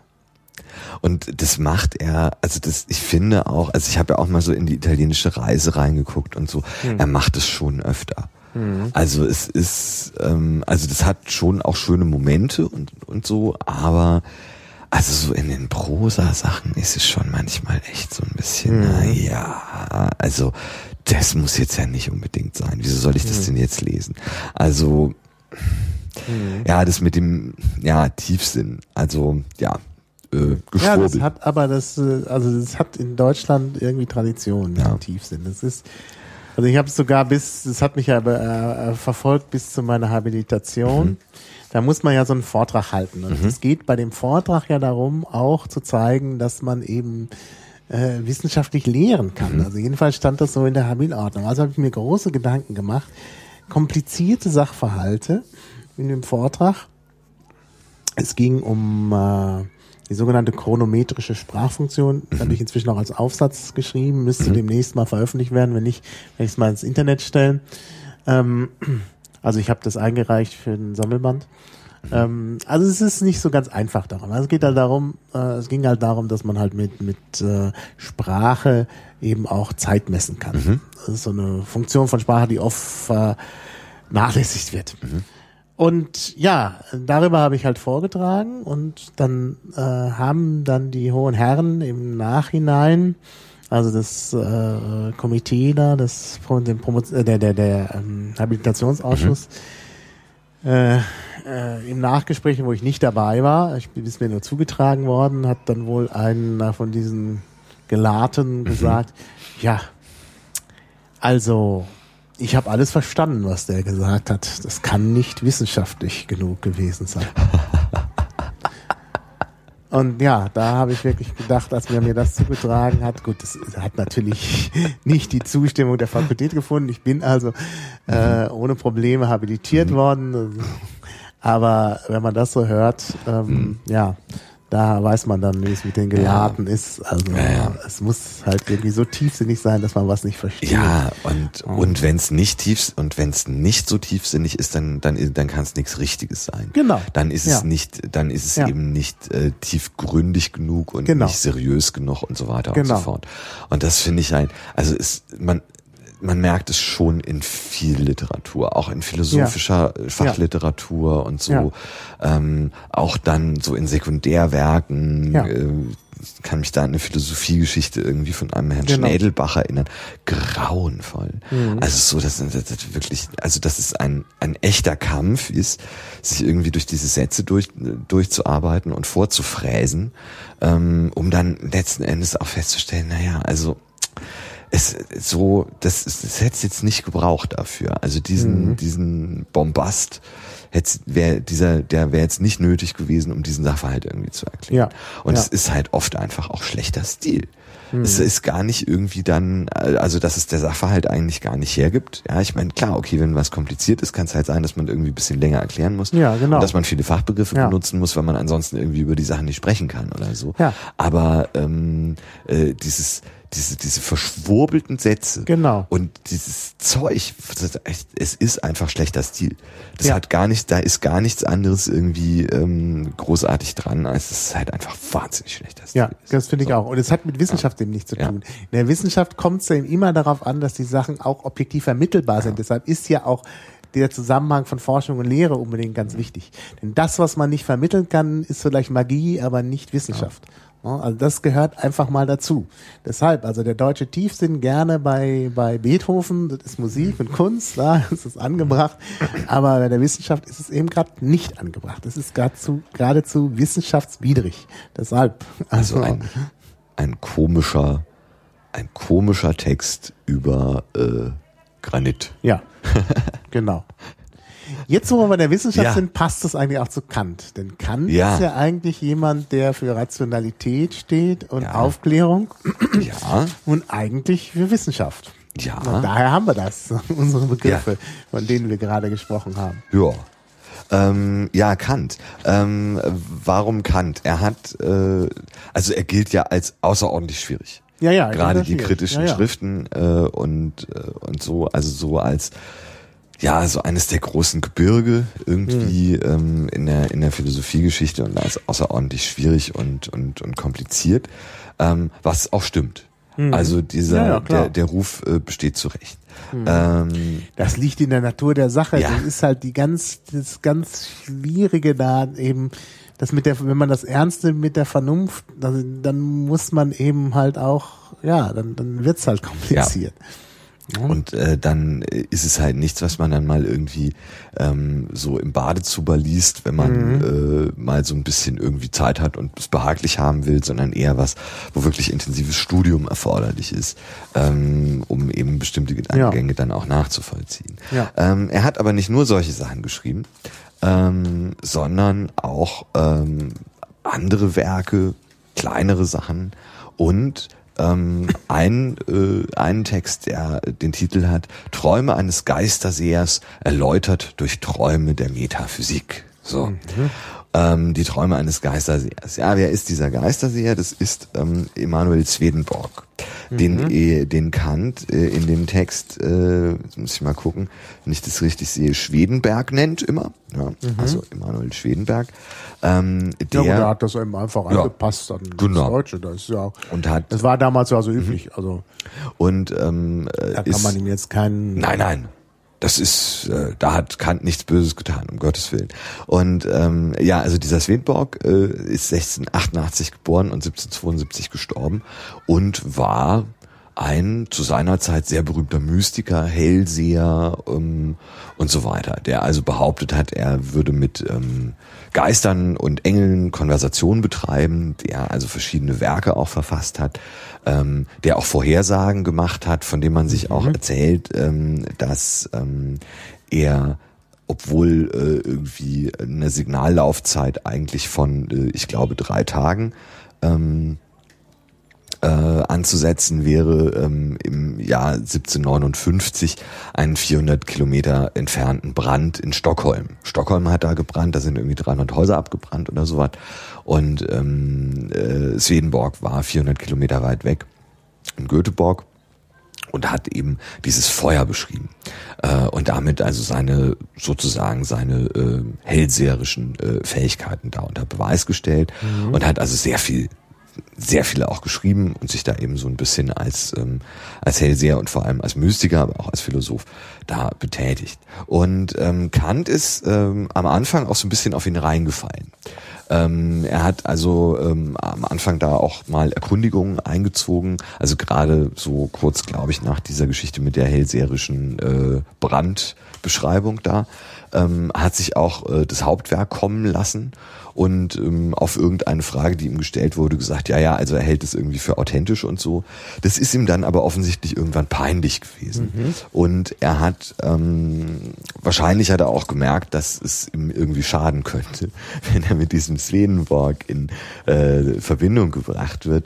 Ähm, also diese, diesen Text, äh, Träume eines Geistersehers geschrieben, um zu erklären, warum das alles Gedöns ist, was der Swedenborg da macht. Ähm, und da schreibt er dann. Also, er macht erstmal so ein bisschen ähm, allgemeine Anmerkungen und mit denen fange ich jetzt auch an. Die Philosophie, deren Eigendünkel macht, dass sie sich selbst allen eitlen Fragen bloß stellet, sieht sich oft bei dem Anlasse gewisser Erzählungen in schlimmer Verlegenheit wenn sie entweder an einigem in demselben ungestraft nicht zweifeln oder manches davon unausgelacht nicht glauben darf. Beide Beschwerlichkeiten finden sich in gewisser Maße bei den herumgehenden Geistergeschichten zusammen, die erste bei Anhörung desjenigen, der sie beteuert, und die zweite in Betracht derer, auf die man sie weiterbringt. In der Tat ist auch kein Vorwurf dem Philosophen bitterer als der der Leichtgläubigkeit und der Ergebenheit in den gemeinen Wahn. Und da diejenigen, welche sich darauf verstehen, guten Kaufs klug zu scheinen, ihr spöttisches Gelächter auf alles werfen, was die Unwissenden und die Weisen gewissermaßen gleich macht, indem es beiden unbegreiflich ist. So ist kein Wunder, dass die so häufig vorgegebenen Erscheinungen großen Eingang finden, öffentlich aber entweder abgeleugnet oder doch verhehlet werden. Man kann sich daher darauf verlassen, dass niemals eine Akademie der Wissenschaften diese Materie zur Preisfrage machen werde. Nicht als wenn die Glieder derselbigen gänzlich von aller Ergebenheit in die gedachte Meinung frei wären, sondern weil die Regel der Klugheit denen Fragen, welche der Vorwitz und die eitle Wissbegierde ohne Unterschied aufwirft, mit Recht Schranken setzt. So ist also die Vorrede. Das ist äh, auch irgendwie so ein bisschen mit Tiefsinn. Ja. Mhm. ja. also ich habe den Eindruck, auch da ähm, hätte man etwas einfacher formulieren können. Aber die Vorrede ist eigentlich auch gar nicht unbedingt das Spannende, ähm, sondern äh, das, was er dann über den äh, Swedenborg direkt sagt. Das große Werk dieses Schriftstellers enthält acht Quartbände voll Unsinn, welche er unter dem Titel Arcania Celestia, die Welt als eine neue Offenbarung vorliegt und wo seine Erscheinungen mehrenteils auf die Entdeckung des geheimen Sinnes in den ersten zwei Büchern Mosis und eine ähnliche Erklärungsart der ganzen heiligen Schrift angewendet werden. Alle diese schwärmende Auslegungen gehen mich hier nichts an. Man kann aber, wenn man will, einige Nachrichten von denselben in des Herrn Dr. Ernesti Bibliothek im ersten Bande aufsuchen. Ähm, nur die Audita et Visa, das ist, was seine eigenen Augen sollen gesehen und eigene Ohren gehört haben, sind alles, was wir vornehmlich aus den Beilagen zu seinen Kapiteln ziehen wollen, weil sie allen übrigen Träumereien zum Grunde liegen und auch ziemlich in das Abenteuer einschlagen, das wir oben auf dem Luftschiffe der Metaphysik gewagt haben. Der Stil des Verfassers ist platt. Seine Erzählungen und ihre Zusammenordnung scheinen in der Tat aus fanatischem Anschauen entsprungen zu sein und geben gar wenig Verdacht, dass spekulative Hirngespinste einer verkehrt grübelnden Vernunft ihn bezogen haben sollen, dieselbe zu erdichten und zum Betruge anzulegen.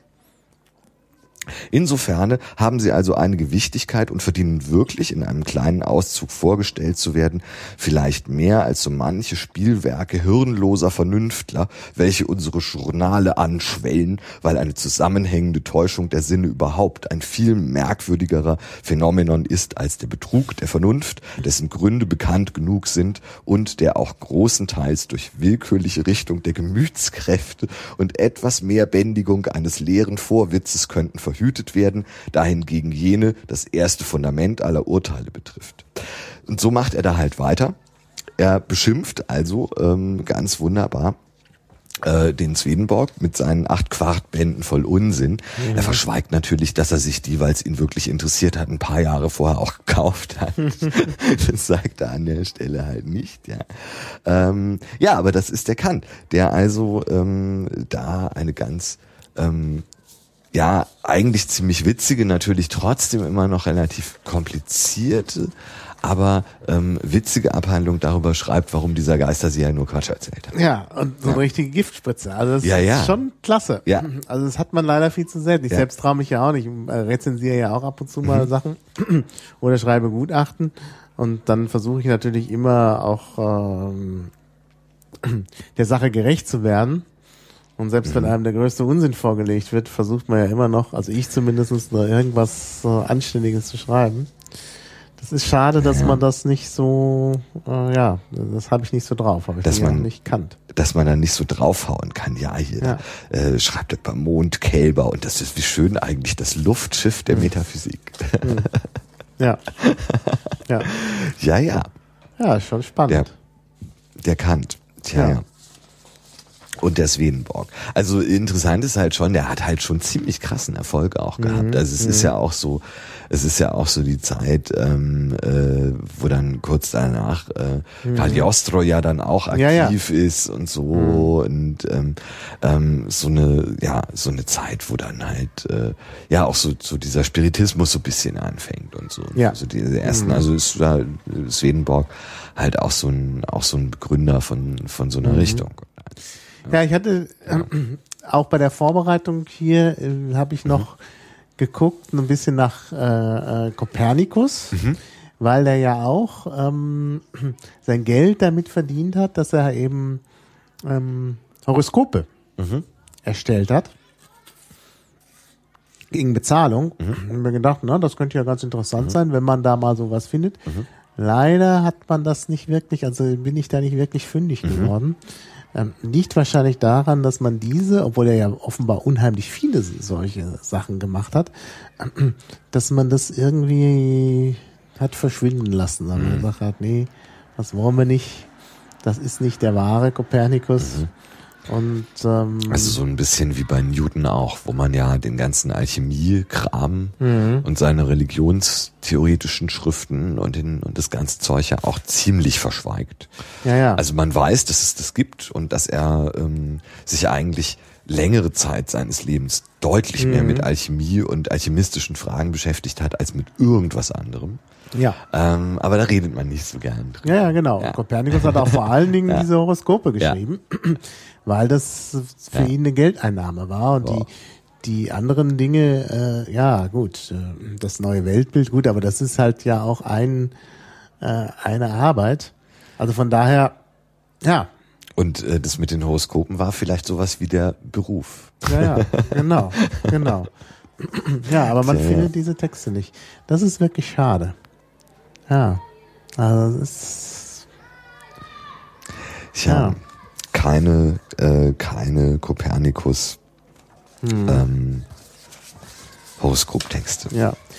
Eine andere Sache, die ich auch noch machen wollte, was ich dann aber nicht gemacht habe, weil es eben auf Englisch ist, ähm, von Darwin. Ich, wenn man sich das mal genauer anschaut, ich habe das ja vor einiger Zeit mal gelesen, da ähm, The Origin of Species, wo er sich ja auch so nerdmäßig auslässt über Vogelzucht und sonst was alles, was ich, äh, was ich auch sehr interessant fand. Aber ähm, das wäre nun auf Englisch und äh, ich wollte jetzt nicht auf Englisch so viel lesen, weil ich weil es auch nicht so toll klingt. Da muss ich mal jemanden haben. Dann mache ich vielleicht noch mal irgendwann eine Folge mit englischen Klassikern, wo ich irgendeinen äh, äh, Sprecher äh, irgendwie dazu hole, der ähm, ja Englisch so spricht, dass man eine Freude daran hat. Das ist ja auch nicht bei jedem Native Speaker der Fall. Ist richtig. Das, äh, das wäre dann auch noch mal ganz, ganz spannend. ja, jetzt Ja. haben wir eigentlich alles abgearbeitet, was Ja, wir dabei Haben wir. Und? Richtig? ja, eine Stunde 45. Ja. Und- es müssen ja nicht immer äh, vier Stunden sein. Genau. Und man hört auch nichts mehr im Chat, die haben wir irgendwie tot gelabert. Echt? Die kommen, sind irgendwie nicht mehr Die mitgekommen. sind, die sind, äh, sind die davongelaufen. Alle haben wir die, da vorne in, genommen. haben Naja, wir die in die die, Flucht gesprochen. Hörerzahlen sind eigentlich stabil. Zwar nicht sehr Okay. hoch, aber eigentlich stabil. Also ganz so schlimm, also die Live-Hörerzahlen, ganz so schlimm kann es nicht sein. Okay. Ähm, Also wir haben nicht alle Leute in die Flucht wir haben nicht gesprochen. alle Leute in die Flucht gesprochen. Ein paar haben wir, die sind dann, es sind dann wieder andere dazugekommen. Mhm. Ah. Also es ist so ein Auf und Ab. Am Anfang, man merkt, es kommen halt, die Leute gucken und dann, ah nee, ist Mhm. nix. Und dann kommen mal wieder andere dazu. Also es ist interessant, wenn man sich die Kurve so anschaut. Ähm, ja, aber ich fand's also sehr spannend. Also mich interessieren all diese Dinge.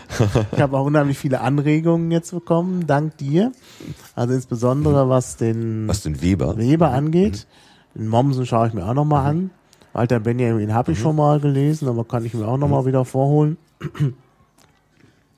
Also von daher bin ich dir eigentlich da sehr dankbar äh, für die für den Input und ja, Ja. denke, dass es dann auch für andere interessant sein Ja. könnte. Hoffen wir's mal. Ja, dann, dann. verabschieden wir uns erstmal vom äh, Podcast.